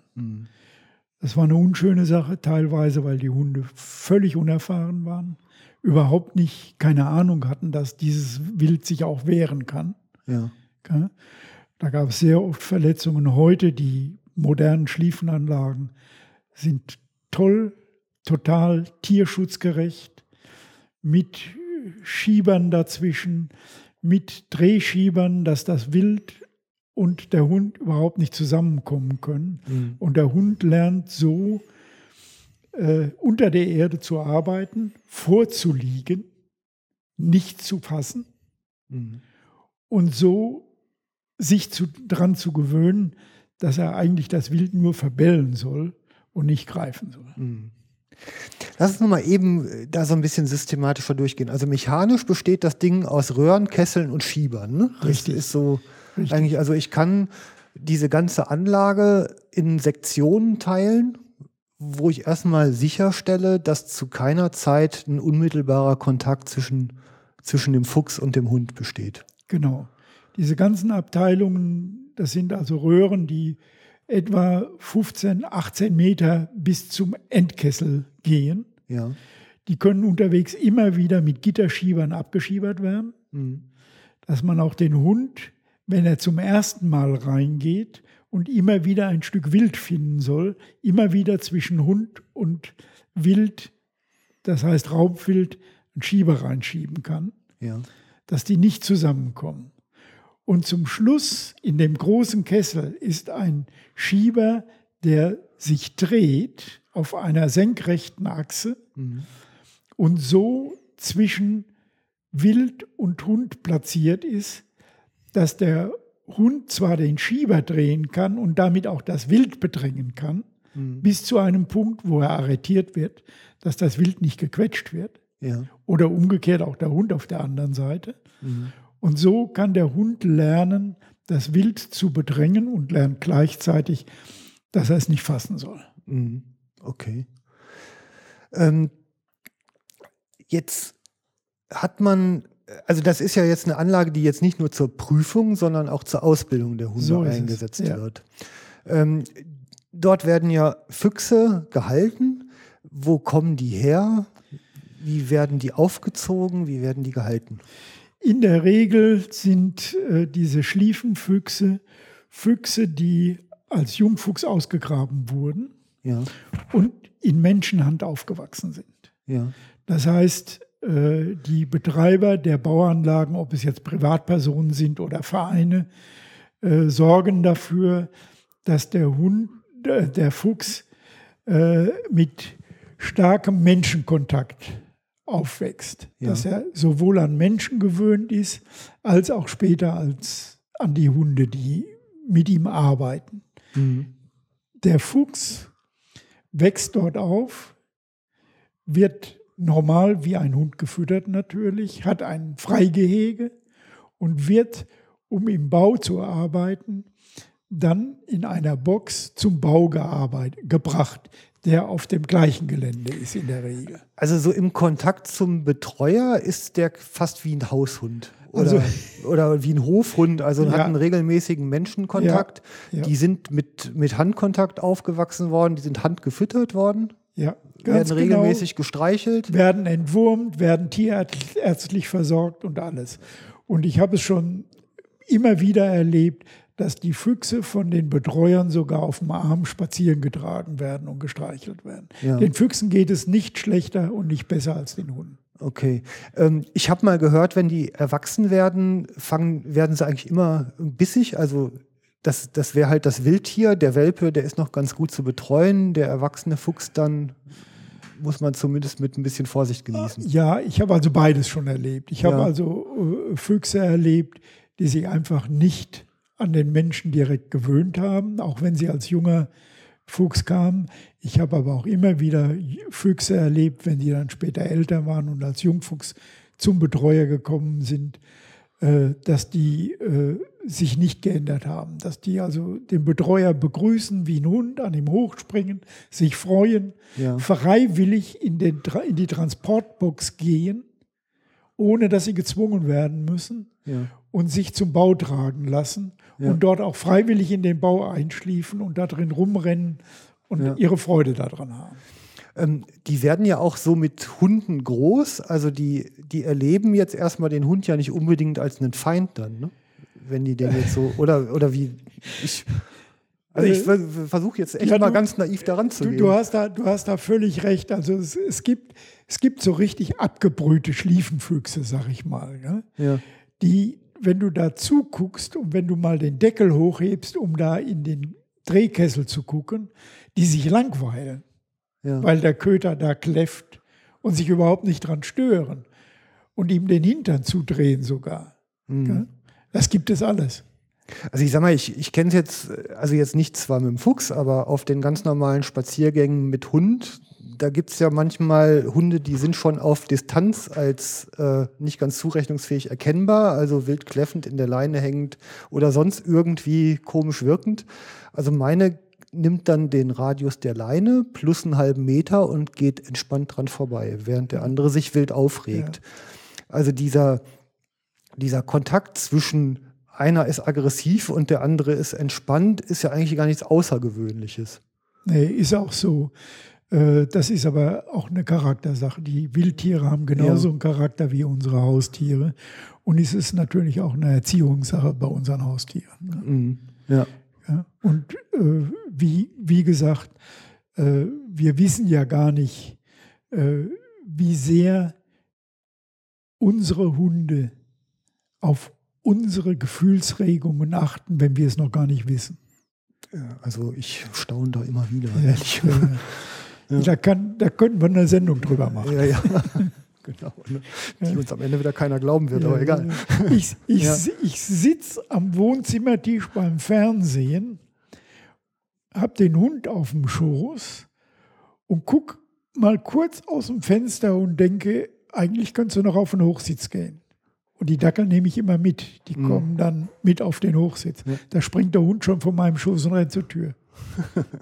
Oder abends klingelt das Telefon. Mhm. Dann rennt der Hund schon an die, an die Wohnungstür oder an die Haustür, weil er denkt, hoppla, da ruft einer an, es kommt eine Nachsuche. Ja. Das ist unwahrscheinlich. Ja, ist echt irre, ne? Ja, ich sag mal, ähm, der, der Stress, also jetzt nochmal eben kurz wieder auf die Anlage, der Stress, dem der Fuchs da ausgesetzt ist, ist, ich meine, kann schon sein, dass die sich natürlich aufregen und der Puls auch hochgeht. Kann auch sein, dass das vielleicht für den einen oder anderen Fuchs nicht die reine Freude ist. Aber es ist erstmal grundsätzlich total ausgeschlossen, dass da Verletzungen zustande kommen, mechanisch nicht möglich. Und ähm, die Füchse sind eigentlich ihr Leben lang zumindest damit vertraut mit diesen Situationen. So, ganz genau so ist es. Und äh, aus meinen Beobachtungen bei den Füchsen ist es so, dass die Füchse also ganz, ganz schnell raus haben, dass ihnen nichts passiert. Mhm. Ich, mach, ich, möchte nicht sagen, dass sie das von Anfang an äh, erkennen, aber die haben das ganz, ganz schnell raus, dass ihnen in der Bauanlage nichts passieren kann. Mhm. Und dementsprechend verhalten sie sich auch. Was für mich allerdings erstaunlich ist, die Füchse erkennen viel eher als wir Menschen, welcher Hund Schärfe hat und welcher nicht. Ja. Das kannst du also ganz deutlich erkennen. Sie sind nicht, stehen nicht unter Stress.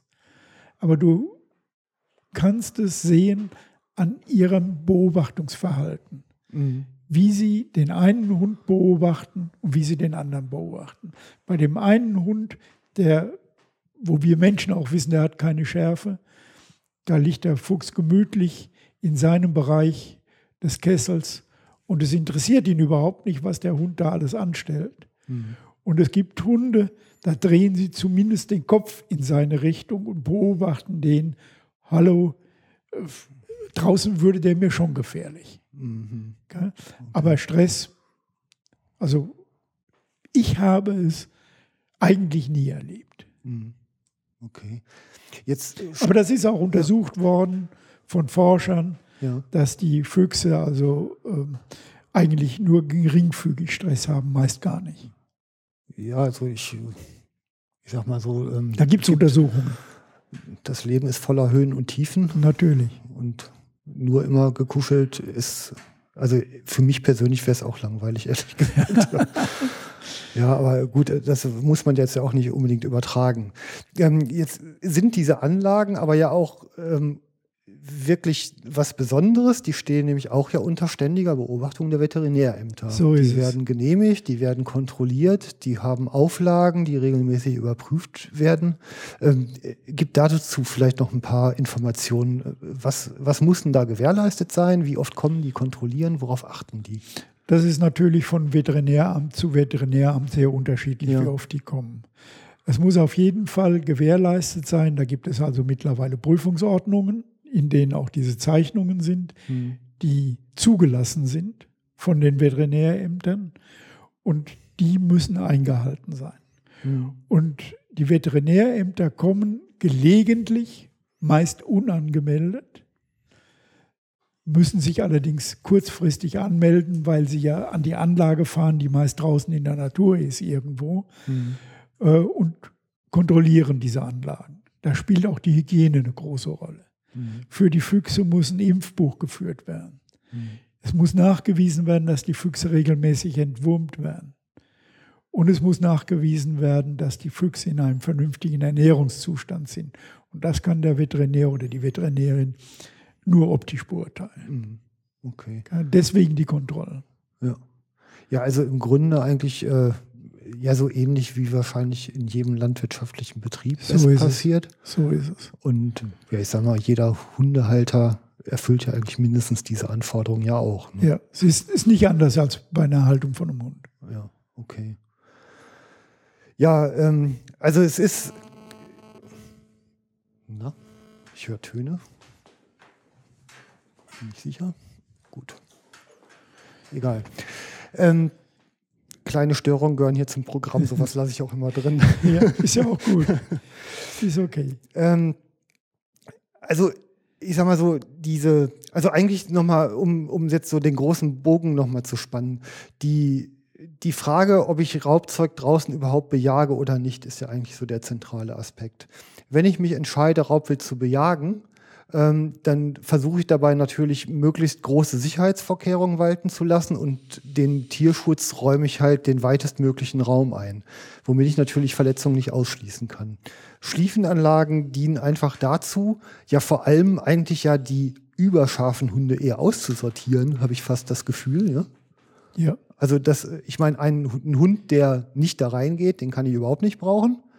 Und der Hund, der total überdreht, den, da habe ich eigentlich eine Möglichkeit, den auszusortieren. so ist. Das, das, das hängt aber von den Prüfungsordnungen der einzelnen äh, äh, Zuchtvereine ab. gell? Ja, okay.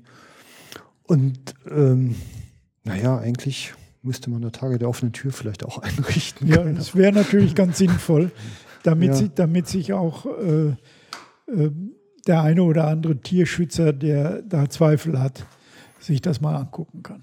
Also ich, ich fand es immer, ich meine, ich, ich habe ja bis jetzt, ich habe es auch noch nie live gesehen, aber ähm, gerne werden natürlich dann, äh, ich sag mal, erstmal diese Osteuropa-Filmchen und Bilder äh, eingespielt äh, auf allen möglichen Kanälen, die ja unter ganz anderen Bedingungen, mit ganz anderen Regeln natürlich zustande kommen und wo jeder bei uns eigentlich die Hände über dem Kopf zusammenschlägt.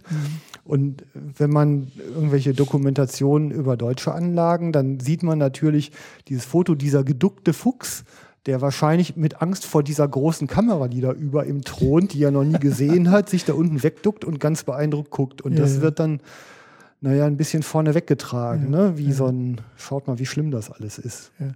Da hat Wild und Hund mal einen Bericht, ich weiß nicht mehr wann das war, es ist schon ein paar Jahre her, über eine Bauanlage im Bereich Forst bei Bruchsal beim Herbert Böser gebracht. Äh, ganz offen und ganz objektiv. Das sind Fotos, die überzeugen. Mhm. Ich denke, dass man die auch noch findet im Internet.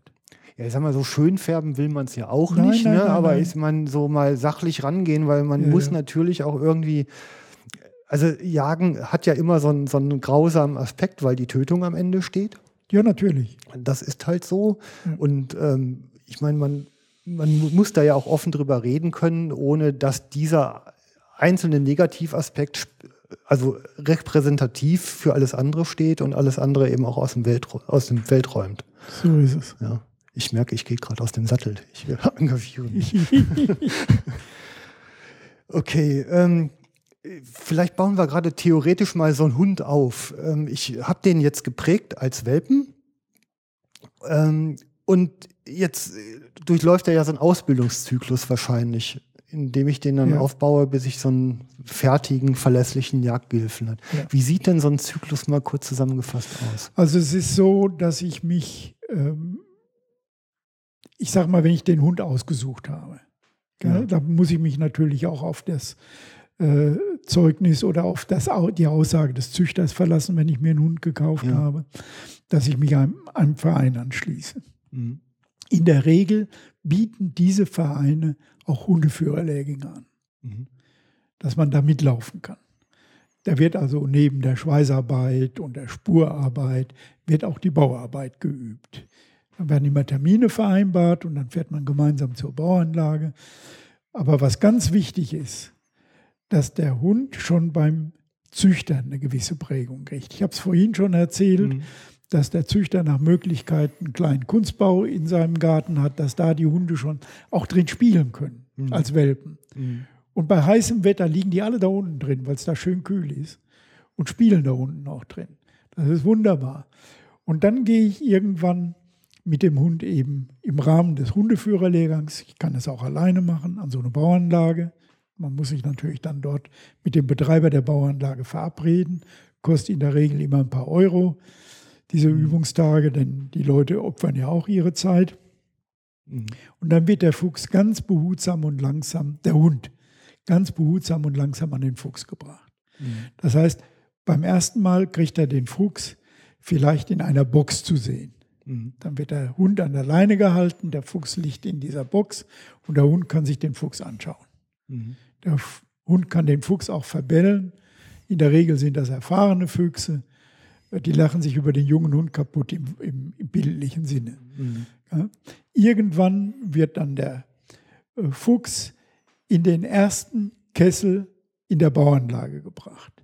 Mhm. Und dann wird der Hund in die Bauanlage geschickt. Diese Bauanlage ist so konstruiert, dass du die ganze Röhre Klappe für Klappe aufmachen kannst. Mhm. Das heißt, der Hund kann auch offen bis an den ersten Kessel gehen, um den Fuchs dort zu sehen. Irgendwann wird dann ein Kessel zu, eine, eine Klappe zugemacht Mhm. von der Röhre. Dann irgendwann die zweite und dann die dritte. In der Regel geht das recht schnell, wenn der Hund Interesse hat, dass es ihm egal ist, ob es dunkel oder hell ist. Mhm. Und dann fährt er die ersten zwei, drei, vier Meter bis an den ersten Kessel und verbildet dort den, den Fuchs. Der Fuchs liegt da und sagt, du kannst mich mal. Mhm. Ja? Dann wird der Fuchs in den nächsten Kessel gebracht. Das ist vielleicht am nächsten Tag, am nächsten Übungstag. Mhm.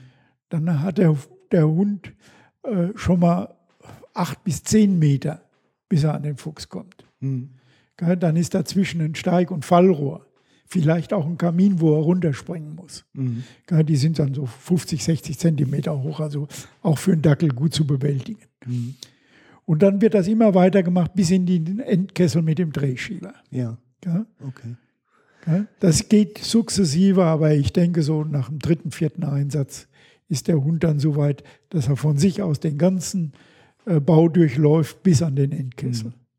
Also ich, ähm, ich, ich hole mir so einen Hund ja typischerweise mit acht Wochen vom Züchter. Richtig. Dann habe ich eine Sozialisierungsphase bis zur 16. Woche. Dann baue ich ja vor allem das Vertrauensverhältnis zwischen Mensch und Hund eben auf in der neuen Umgebung. Und dann habe ich ein gewisses Programm, äh, also den, den Junghund, ich sag mal so bis, bis ein Jahr in etwa. Ab welcher, ab welchem Alter fange ich denn mit dieser Schließenanlagenarbeit überhaupt an? Das ist sehr, sehr unterschiedlich und von Hund zu Hund verschieden. Mhm. Es gibt wie bei uns Menschen frühreife Hunde, die kannst du schon mit sechs Monaten dahin schicken. Mhm. Es gibt auch Hunde, die müssen erstmal ein Jahr alt sein. Die müssen also auch ein bisschen äh, charakterlich und sozial gefestigt sein. Mhm. Das ist sehr, sehr unterschiedlich. Okay. Gell? Und es gibt Hunde, die packen es eben nie. Gell? Die haben so gar Angst vorm Dunkeln. Gell? Mhm. Wir, wir haben so eine Hündin, die bei uns jetzt mittlerweile seit acht Jahren aus Gefühl, Gefühlsduselei zu Hause rumläuft und wir uns alle nicht entscheiden, entscheiden können, uns von der Hündin zu trennen. Die geht auch nicht mehr. Nee, nee, nee, die geht auch nicht mehr, ganz klar. Geht. Ganz klar. Hier ist nebenbei be bemerkt auch noch Schussscheu. Also das ist, das ist für, für mich ein, ein gewisses Problem, aber okay, damit muss ich leben. Ja, klar. Ähm, also wenn wenn es so drei, vier Einheiten in der Schliefenanlage ist, dann ist die Ausbildung ja eigentlich auch recht schnell abgeschlossen. Ja, du kannst also davon ausgehen, äh, dass du nicht mehr als maximal zehn Einheiten brauchst, um dann die Prüfung zu machen. Ja, genau. Ja. Und Ja, dann ist der Hund ja eigentlich auch noch vergleichsweise jung schon. Ja, natürlich. Der ne? ist gerade ein Jahr oder anderthalb Jahre. Ja. Ja, ich meine, hier mein Retrieverchen habe ich mal drei Jahre Arbeit investiert, ne? Ja, ja, natürlich. die. Äh, Erdhunde sind frühreife Rassen. Ja, Ja. okay. Aha. Ja, ja, ist schon anders. Das Tolle ist bei, die, bei, diesen, bei diesen Rassen, dass sie nebenbei bemerkt auch noch sehr alt werden. Ne? 17, 18 Jahre ist normal. ja, eigentlich, also unter den wirtschaftlichen Aspekten der ideale Hund. Ne? Ja, natürlich. Und du kannst sie bis 14 Jahre gut einsetzen zur Jagd. Ja, ja. Okay. Gut, ähm, jetzt haben wir im, im Einsatz da draußen, also insbesondere, weil wir beim Fuchs natürlich irgendwie mit einem Träger verschiedener Erreger und Parasiten befasst sind, ja so ein paar Risiken. Da würde ich auch noch gerne mit dir drauf eingehen. Ähm, also selber hatte ich ja schon hier im Revier auf einer Bundesstraße einen Fall von, von Reude, also einen, einen räudigen Fuchs der da über lange Zeit ähm, wahrscheinlich dahin vegetiert ist und sich irgendwann auf die Bundesstraße gestürzt hat. Ähm, das sind ja Erkrankungen, die durchaus auch auf Haushund übergehen können. Natürlich. Also auch auf Mensch, aber Ja. im Wesentlichen sind ja unsere Hunde gefährdet. Und ähm, wenn ich jetzt mit im Bau arbeite mit einem Hund, dann der wird dem ja besonders exponiert sein, denke ich. Ja, natürlich. Äh, speziell die Reude wird ja über diese sogenannte Sarkoptes-Milbe übertragen. Mhm. Die Milbe kann auch im Bau hängen. Ja. Das heißt, der Hund, der in den Bau geht, der streift die ab und hat sie im Fell. Deswegen ist es gerade bei der, bei, dem, bei der Reude wichtig, dass die Hunde regelmäßig mit diesen Spot-Ons behandelt werden. Ja? Dass die die Ektoparasiten abtöten. okay. Gell? Dann hast du das Risiko praktisch auf Null. Ja. Natürlich ist die Reudemilbe dran, aber die geht ein, genauso wie die Zecke eingeht oder andere äh, Milben, die vorkommen. Äh, das größere Problem sind wir Menschen. Okay. Hm. Gell? Denn die Reudemilbe kann auch auf uns übergehen. Und für uns gibt es keine Spot-Ons. Gell? Wir müssen die dann rausholen lassen. Mhm. Ja. Okay. Aber es gibt weitere Risiken. Äh, Wir haben über die Tollwut schon kurz gesprochen. ja. Die Tollwut ist bei uns praktisch durch den Fleiß der Jäger, muss man ja sagen, Mhm. durch die Impfköderausbringung äh, so gut wie weg. Vor zwei oder drei Jahren hatten wir in Rheinland-Pfalz nochmal am äh, Mittelrhein im Bereich Worms so, eine, so ein kurzes Vorkommen, wo das herkommt, weiß keiner. Mhm. Aber es waren plötzlich ein paar Füchse da, die Tollwut hatten. Da ist dann wieder mit Impfködern gearbeitet worden, seitdem ist die weg. Die Tollwut ist also in, in West- und Mitteleuropa ganz sicherlich äh, nicht das Problem. Kann wieder kommen, wissen wir Mhm. nie, wie das passiert. Äh, wir sollten aber die immer schön im Hinterkopf behalten. Ich habe also noch die Zeiten der Tollwut erlebt, dass äh, äh, Leute, die Kontakt hatten mit tollwütigen Tieren, also ganz extrem behandelt werden mussten. Mhm. Da werden dann also eine ganze Menge äh, äh, Spritzenfolgen gegeben. Ich glaube, insgesamt sind sieben am ersten Tag, am dritten Tag, am fünften Tag und so geht das dann weiter. Mhm. Damals war das eine Tortur. Du hast die Spritzen in den Bauchbereich gekriegt. gell? Mhm. Das ist heute nicht mehr der Fall. Meine Familie, wir lassen uns prophylaktisch immer wieder gegen Tollwut impfen, Mhm.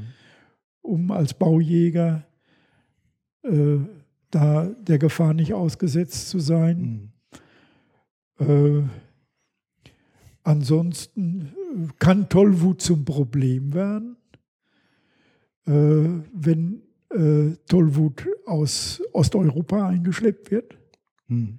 Ja, vor allen Dingen mit Hunden auch, die von dort importiert werden. Aber das ist ein anderes Thema. Das würde jetzt auch zu weit führen, wenn wir uns da über die ganzen Folgen unterhalten würden. Wichtig ist, wenn man Kontakt hatte zum tollwütigen Tier, dass man sofort zum Arzt geht und dass da sofort was unternommen wird. Ja, Also, ich meine, erstmal diese, diese Spot-on-Mittel, die Tollwut-Vorsorgeimpfung, die Schutzimpfung, die sind halt sicher und dann ist man schon mal weitgehend äh, aus dem pharmakologischen Bereich geschützt. Ähm, und dann nach der Jagd ist ja wahrscheinlich eine, eine Reinigung des Hundes Ja. sehr sinnvoll. Ne?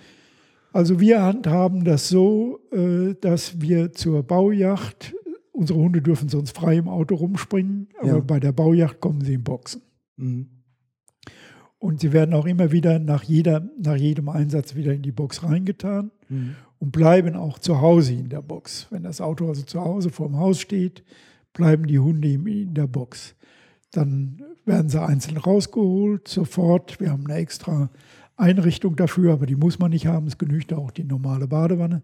Werden sie in die, in die Wanne getragen und werden dort eben einschamponiert und abgeduscht und das möglichst zweimal, bis sie dann wieder frei im Haus rumlaufen können. Standard-Hundeshampoo genügt. Ja, natürlich genügt. gell? Man sollte Okay. bloß es nicht bei einmal belassen, sondern einschamponieren, abbrausen, nochmal einschamponieren und abbrausen. Dann hat man das getan, was man tun muss, Ja, okay. um, um die Sache Fuchsbandwurm, Mhm. äh, äh, ich sag mal, im Griff zu haben. Fuchsbandwurm ist das Problem, dass die Eier mikroskopisch klein sind, dass die Eier äh, wie Staub fliegen und eingeatmet werden können. Mhm. Das heißt, dass wir dort eine gewisse Vorsicht walten lassen müssen bei der Behandlung der Füchse, bei der Behandlung unserer Hunde, die im Einsatz waren, Mhm. um das Zeug nicht einzuatmen. Ja. Gell? Deswegen äh, sagt man ja auch, wenn ich den Fuchs selbst abbalge als Jäger, ich soll Mundschutz tragen und ich soll, sollte nach Möglichkeit äh, das Fell des Fuchses nass machen Mhm. beim Abbalgen. Ja, klar, das bindet die. Das bindet die Eier am, am ja, Fell. okay. Ja? Mhm. Und dann in einen Betrieb zum Gerben geben, äh, der, äh, sag ich mal, äh, dafür bekannt ist, dass er die Vorschriften einhält und uns nicht ein, ein Stück gerbt und wiedergibt, was dann die Fuchsbandwurm-Eier noch hat. Denn wichtig Ja. ist, dass das Fell dann auch gereinigt wird beim Gerber.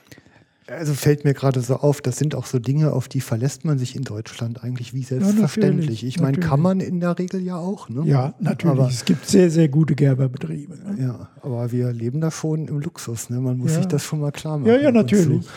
Ja, das ist schon super. Ne? Gut. Ähm, Verletzungen an den Hunden sind ja meistens nur, also wahrscheinlich vermute ich nur so ein bisschen Dreck in den Augen, kleine Macken, also größere Verletzungen, dass die sich mal wirklich verbeißen, sind ja sehr selten.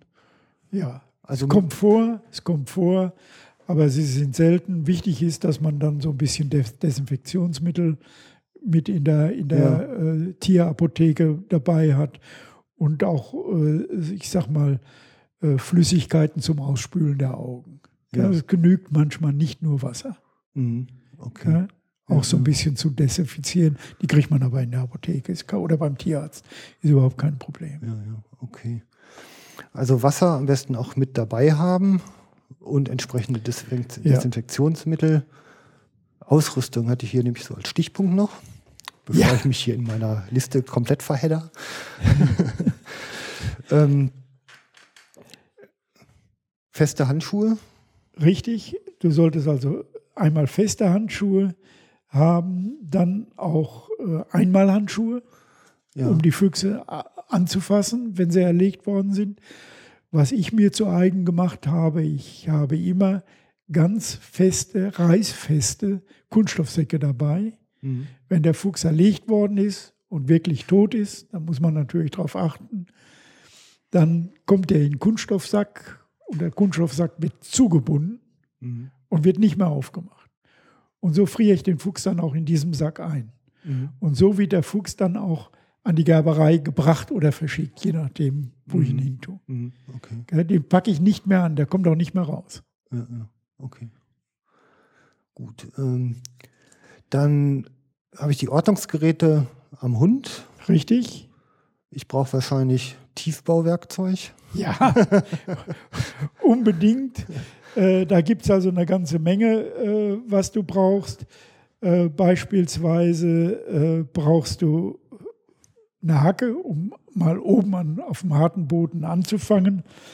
Du brauchst äh, einen, einen Spaten, du brauchst eine Schaufel. Die Schaufel kannst du z- zu zweierlei verwenden. Einmal zum Erdaushub und wie ich vorhin schon gesagt habe, um die Schaufel auch zwischen Fuchs und Hund, wenn ich endlich ja. unten am Bau bin, an der Röhre bin, dazwischen zu stellen. Dann gibt es eine ganze Menge Sachen, die man haben kann, vielleicht auch sollte. Äh, äh, so, solcher sogenannten Handbagger, das sind so Doppelschaufeln, Aha. die man in die Erde rammen kann, dann auseinanderzieht die Griffe, dann packt er die Erde wie ja. mit zwei Schaufeln, dann kannst du die rausziehen. Äh, was du brauchst, ist Beil, Axt, ja. vielleicht eine Heppe. Du kannst im Wald beispielsweise an Wurzeln kommen, die ja, du durchtrennen musst. Oder sowas, was sich bewährt hat, ist natürlich eine Säge oder eine Motorsäge. Mhm. Äh, gut ist, wenn du auch äh, eine Taschenlampe oder einen Scheinwerfer dabei hast. Erstens, es kann dunkel werden. Zweitens, im Bau unten mhm. musste manchmal reinleuchten, um überhaupt zu erkennen, was ist, wenn du den Einschlag gemacht hast. Was du brauchst, sind die Ortungsgeräte, da haben wir drüber gesprochen. Und Erste-Hilfe-Material. Und was du nicht vergessen solltest, äh, ist beispielsweise ein Fotoapparat. Mhm. Allerdings solltest man, sollte man den auch benutzen. Und mir passiert es immer wieder, dass ich, wenn ich ein Erlebnis habe, so fasziniert bin, dass ich vergesse, auf den Auslöser ja. zu drücken. Ja, das ist auch so. Ich habe das, die, die schönsten Fotos meines Lebens verpasst. Da springt eine starke Fee und hat eine kleine Zwergteckelhündin an der Kehle hängen. Ach, und springt mit der übers Feld. Und die lässt nicht los. Und ich bin fasziniert und vergesse auf den Auslöser zu drücken. und nachdem die äh, Hündin dann losgelassen hat, hat ein Jäger die Fee dann erlegt. Ja. Also es sind Sachen, die man manchmal erlebt. Ich könnte da also ein Buch drüber schreiben. Ja, ja das eine oder andere lass gerne raus. Ne? Ja. Hier bleibt es der Nachwelt erhalten. Ja. Okay. So, jetzt ähm, sind wir beim Thema Verwertung. Also wir hatten es ja schon fast, äh, also es gibt, ich, gibt ja, man kann jetzt selber einiges tun und ich, ich denke mal, die verwertbar ist ja, ich meine, verwertbar ist der Balk, keine ja. Frage.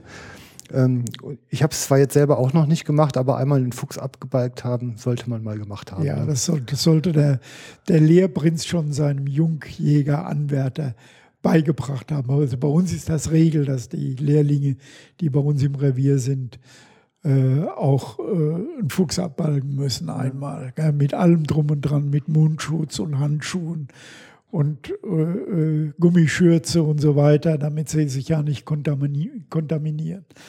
Ähm, was unbedingt zu beachten ist, ist dabei, wir sollten sehen, dass wir die Lunte vernünftig abziehen. Mhm. Das heißt, die Lunte wird im Bereich des Übergangs zum Körper angeritzt und dann wird sie mit, ein, mit zwei Hölzern gehalten und die, die, die Knochen der Lunte werden rausgezogen aus der mhm. Lunte.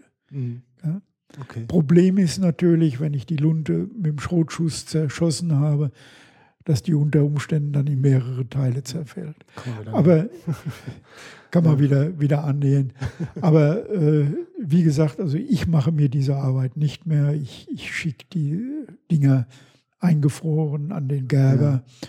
und der macht mir das alles mhm. fertig. Aber das muss jeder selbst entscheiden. Aber der, der, der Jagdlehrling sollte es wenigstens einmal gemacht haben. Mhm. Also ich habe so ein Filmchen gefunden im, im Internet, ich habe es verlinkt, ähm, da wird so in zehn Minuten das wirklich mal im Detail ja, ja. gezeigt und erklärt. Da sieht man es auch besser, als wenn man es mündlich beschreibt. Ja, ja, genau. Also irgendwo haben wir ja hier auch Grenzen. Ja. Genau. Ähm, ja, mittlerweile, ich sag mal, Gerberbetriebe, ich habe, wir haben hier in Köln, ich weiß halt von einem, die sind nicht mehr so ganz häufig angesiedelt. Ja. Ne? Also ohne jetzt Namen zu nennen, äh, man sollte mal ins Internet gehen, man, ja. sollte mal googeln. Da nenne ich jetzt zwar einen Namen eines, eines Systems, aber äh, es gibt gute Gerber noch. Es gibt im Kölner Bereich, es gibt im Königswinterer Bereich mhm. Gerber, es gibt im Münsterland gute Gerber. Mhm. Ja, da schicke ich meine Sachen immer hin. Äh, man sollte auch ein bisschen gucken, was andere drüber schreiben. Mhm. Ja. Es ist schade, dass wir die Felle gar nicht mehr so verkaufen können, wie das früher war. Aber wir nutzen sie zum großen Teil selbst. Also die ganze Familie trägt Fuchsfellmützen und, und sowas. Musst du natürlich bei Drückjachten aufpassen, dass nicht auf dich geschossen wird, wenn du als Treiber mit durchgehst. Aber dann haben wir schon rote Mützen auf. Aber es ist schön beim Ansitz, wenn es richtig kalt ist, Ja. Wenn du so eine Fellmütze auf dem Kopf hast. Also es, es kommt ja wieder in Bewegung, ne? Ja, Ähm, es ist zu offen. Also ich sage mal, im Moment so ein bisschen durch die, durch die Presse getrieben, gibt es in Berlin einen jungen Unternehmer oder Modedesigner, Ja. der unter Friendly Fur, glaube ich, firmiert. Ja, richtig. Und, und jetzt halt eben Fuchsbälge halt wirklich wieder zum Modeartikel zurückführt. Ja, Aber ja. dabei eben auch sehr darauf achtet, dass die halt eben aus vernünftiger Jagd stammen Ja, ja. und nicht aus irgendwelchen überdrehten Zuchtanlagen. Ne? Finde ich auch gut. Ja, ich finde es auch sehr gut. Also, Ja. Und Ja. ich, ich meine, ist vielleicht auch mal eine Möglichkeit, dass man mit, mit den Kirschnern, die es ja doch auch immer noch überall gibt, zumindest Ja. in den größeren Städten, Ja, ja. dass man da vielleicht auch mal anfängt, Verwertungsketten aufzubauen. Also wir Ja. kriegen ja auch aus Waschbär viel an, an Bälgen, ähm, die, die sinnvoll verwertet werden können. Ja, natürlich. Und warum, warum Ja. soll man es nicht tun? Es ja. ist ein, ist ein tolles Produkt. Ne? Wir tun nichts Böses, wenn wir die Füchse bejagen. Ja, und vor allem nicht, wenn wir sie verwerten hinterher. So ist es. Dann so haben sie einen sinnvollen Tod gehabt. Ja, Genau, ne? Gut. Ähm, jetzt lass uns noch mal so ein bisschen durch die Zeitlinie gehen. Äh, das war ja früher schon recht raues Handwerk, die Bodenjagd. Ne? Also ich habe mal den, den Fries gelesen, da war es, glaube ich, so die Zeiten so Erster, Zweiter Weltkrieg in, in diesen Dingern. Da ging es ja schon teilweise heiß her und das hat sich ja eigentlich vergleichsweise, also ist ja heute eine recht überschaubare Veranstaltung geworden. ja, natürlich. Äh, was also uns unheimlich geholfen hat, sind einmal die, die äh, Ortungsgeräte. ja. Zum Zweiten die, die Waffen, die wir mittlerweile haben, die ja hervorragend, hervorragende Schießleistungen bringen. Und äh, die auch die Einstellung der Jäger.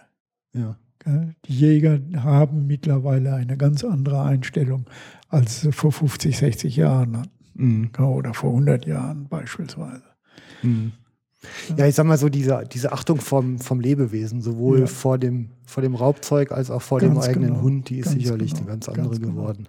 Gell? Wenn, ich erinnere mich noch an, an Baujachten in den ja, Ende der 40er, Anfang der 50er Jahre, wenn der Hund äh, den Fuchs unter der Erde gestellt hat und man kam an den Fuchs dran, weil man ihn mit der Lunte rausziehen konnte. Dann wurde da kein Schuss verwendet, dann wurde der gnadenlos totgeschlagen. Mhm. Das sind Sachen, die kann man sich heute gar nicht mehr vorstellen. Ja. Und das finde ich auch richtig. Mhm. Also mich hat das immer entsetzt. Ja. Damals auch schon als Kind. Mhm. Das ist heute schon vernünftiger geworden. Ja, ja, und man denkt halt in größeren Zusammenhängen. Ne? Ja, natürlich. Das ist auch sicher vernünftig so. Ne? Ja. Ähm, wie denkst du, dass es denn so weitergehen wird mit der Bodenjagd? Ich hoffe, dass bei den verschiedenen äh, Landesregierungen eine gewisse Vernunft einkehrt, dass sie sich erstmal, bevor sie anfangen zu reden und zu entscheiden, sich sachkundig machen, was bei der Bodenjacht überhaupt passiert. Es wird ja immer wieder behauptet, wir hetzen da ein Tier auf das andere. Das ist ja gar nicht so. Im Gegenteil. Äh, die Hunde machen das von selbst.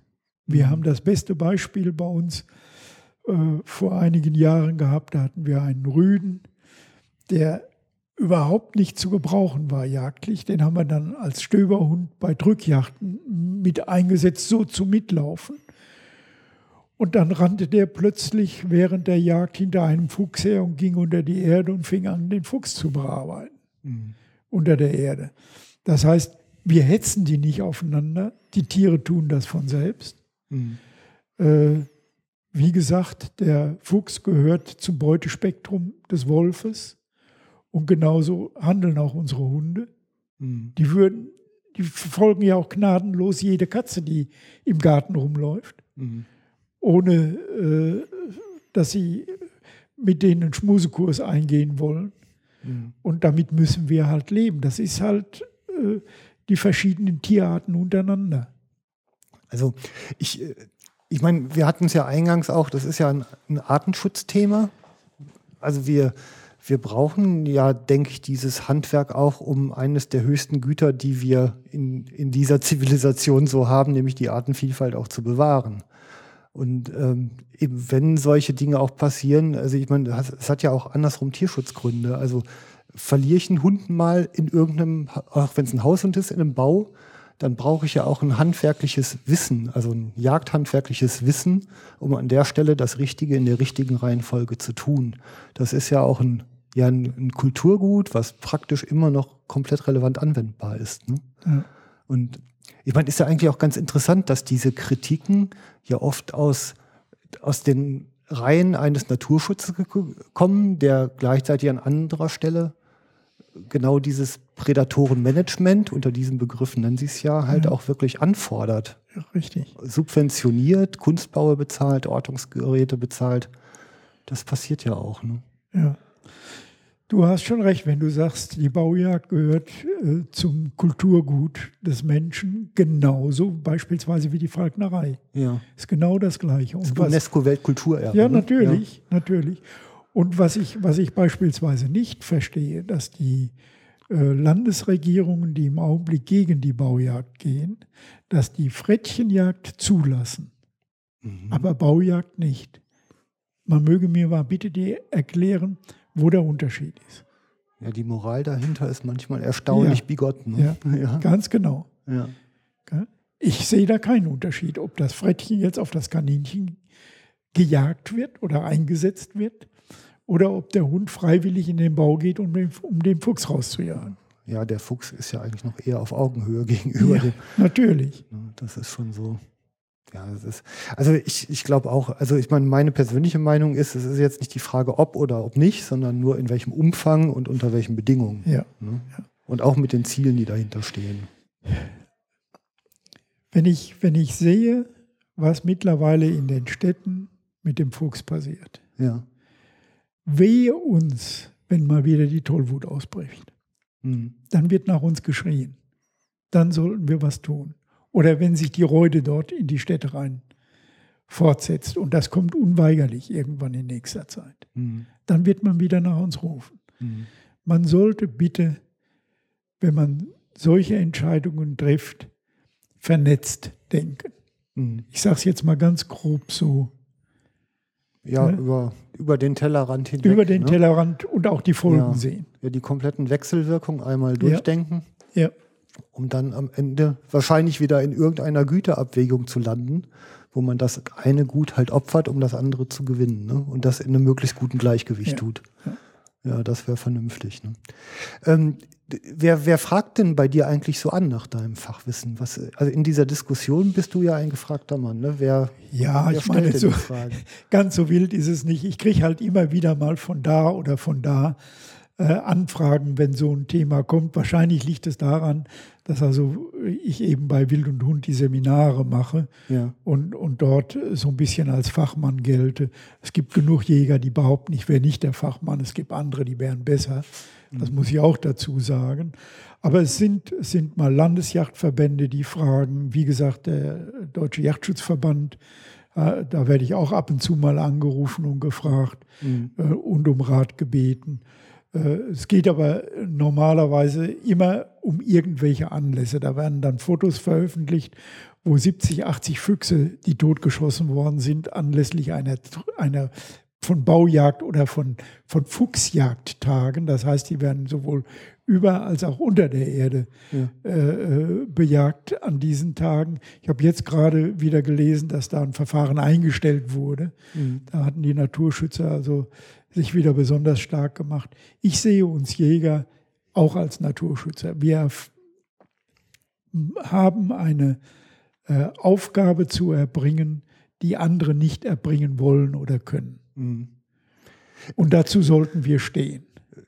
Ja, also bin ich, bin ich voll deiner Meinung. Also ich würde es nur noch mal gerne ein bisschen auseinanderreißen, weil ich eigentlich immer so im Verfolgen der Szene, also da gibt es so Naturschützer, da gibt es Tierschützer, da gibt es Tierrechtler und die einen verstecken sich hinter den anderen und springen wieder hervor, wenn es gerade nicht passt.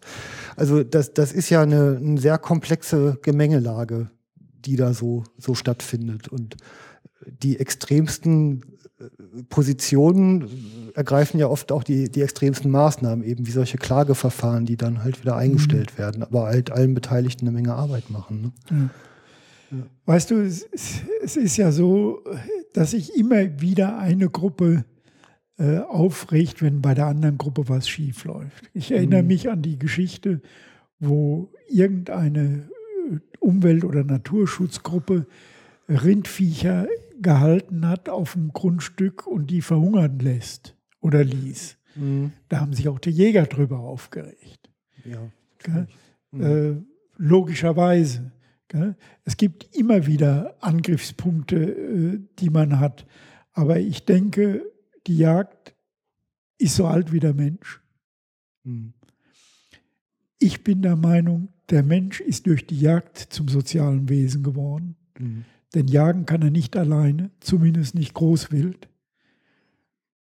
Und dann teilt er. Mhm. Und wir müssen uns nicht verstecken als Jäger.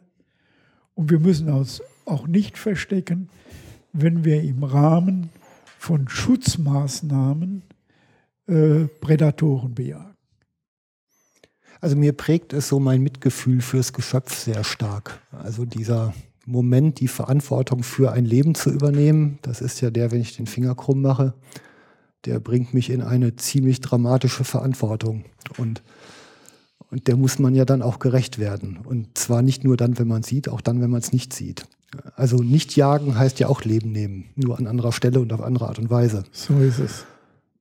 Ja, und ähm, ich denke mal, das ist auch so eine Diskussion, da müsste man es auch mehr hinlenken, ja. dass man auch die Gegner in ihre Verantwortung nimmt. Ich denke, wir Jäger sollten mehr darüber reden, was wir tun. Mhm. Offen, anständig, korrekt. Und wir sollten sagen, dass wir zu dem, was wir tun, stehen. Mhm. Ja, und aber auch, wenn man mal was nicht weiß, auch sagen, weiß ich jetzt nicht und gehe nach Hause und denke nochmal drüber nach. Natürlich, ja, natürlich also das ganz ist klar, ganz klar. Ja. ja, schön. Ich glaube, der Zettel ist leer. ähm, was ist, ist dir noch irgendwas ganz wichtig, was wir jetzt noch unterbringen sollten? Ja, vielleicht, ich weiß nicht, ob wir das erwähnt haben, mir fällt es bloß gerade ein, was bei der Baujagd unheimlich wichtig ist, dass kein abgestellter Jäger seinen Platz verlässt, bevor er nicht abgerufen wird. Mhm. Oder das Signalhahn in Ruhe ertönt. Gerade aus den letzten Jahren habe ich da wieder erlebt, dass es Leuten langweilig geworden sind, äh, ist und sie haben ihren Platz verletzt, ver, ver, verlassen. Mhm. Und in dem Augenblick sprang der Fuchs und ein anderer Jäger hat geschossen und die haben Schrote mitgekriegt. Mhm. Das ist übel und das ruiniert auch so ein bisschen unseren Ruf, wenn dann wieder steht, ein Jäger schießt auf den anderen. Mhm. Aus reinem Leichtsinn. Ja, das ist ein Sicherheitsaspekt. Ja, also, natürlich. Ganz klar. Ne? Ganz also, klar. Damit steht und fällt die Baujagd mit der Sicherheit. Ja. ja. ja, genau. Also das ist ja auch dieses Ehrenwort, in dem wir untereinander stehen. Ne? Ja. wir, ja, wir sind halt alleine da draußen und dann müssen wir uns aufeinander verlassen können. Richtig. Ja. Richtig. Ja? Vielleicht zum, zum Abschluss noch so ein bisschen äh, bei der Baujagd äh, die Regeln des jagdlichen Anstandes. Wenn der Hundeführer mit zur Baujagd kommt, er liebt seinen Hund. Mhm. Und er setzt seinen Hund für unseren Jagderfolg ein. Ja. Und dazu gehört dann auch, dass wir uns ihm gegenüber und seinem Hund anständig benehmen, dass wir das Graben nicht dem Hundeführer alleine überlassen, ja. sondern dass das Teamarbeit ist, dass wir das gemeinsam machen, dass wir die Anleitungen des Hundeführers ernst nehmen und dass wir auch seine Sorgen um seinen Jagdgefährten mhm. äh, mittragen. Ich habe es auch schon erlebt, dass man mir gesagt hat, so, dann grab mal schön, wir gehen mal Mittagessen. Oh je. Okay? Äh, die Leute können sicher sein, dass ich nicht mehr wiederkomme. Das haben die auch schon gemerkt. Ja. Gell? Ja, ja, das geht gar nicht. Ja, ja. Nee. nee, das geht gar nicht. Ähm, eins fällt mir auch noch ein, hundelose Jäger und solche, die sich jetzt vielleicht durch diese Sendung haben infizieren lassen. Wo gibt es denn eine Anlaufstelle? Ich vermute fast die Hundevereine. Ne? Natürlich, natürlich. Die, Ja. Erdhund, die Erd- und Bodenjagd-Hundevereine. Ja, das sind die ganzen Terriervereine und das sind die Teckelvereine. ja. Gell? Und da Oder findet Clubs. man- Da findet man immer Ansprechpartner. Wenn man auf die Internetseiten geht, wird man in der Regel auch irgendwo jemanden finden, den man ansprechen kann. Mhm. Und wenn es nur der Gebrauchsobmann oder die Gebrauchsobfrau ist, Mhm. die einen dann weiterleitet. Okay, niemand bleibt unversorgt in dieser Republik So ist es. und auch in den Nachbarstaaten, hoffe ich. Ja, Ja, dann habe ich noch den einen Punkt, ich muss nämlich Dankeschön sagen. Ich habe Weihnachtsgeschenke bekommen aus der Hörerschaft. Vielen Dank. Tolles Buch. ähm, gerne weiter so. Ich freue mich und auch der Peter, wir freuen uns über Kommentare unter den Blog-Eintrag auf der Sendung. Und ja, ich tauche dann jetzt erstmal wieder ab in die Recherchen für die nächste Sendung. Es geht nämlich immer munter weiter hier. Also bis bald dann wieder beim Jagdfunk. Tschüss.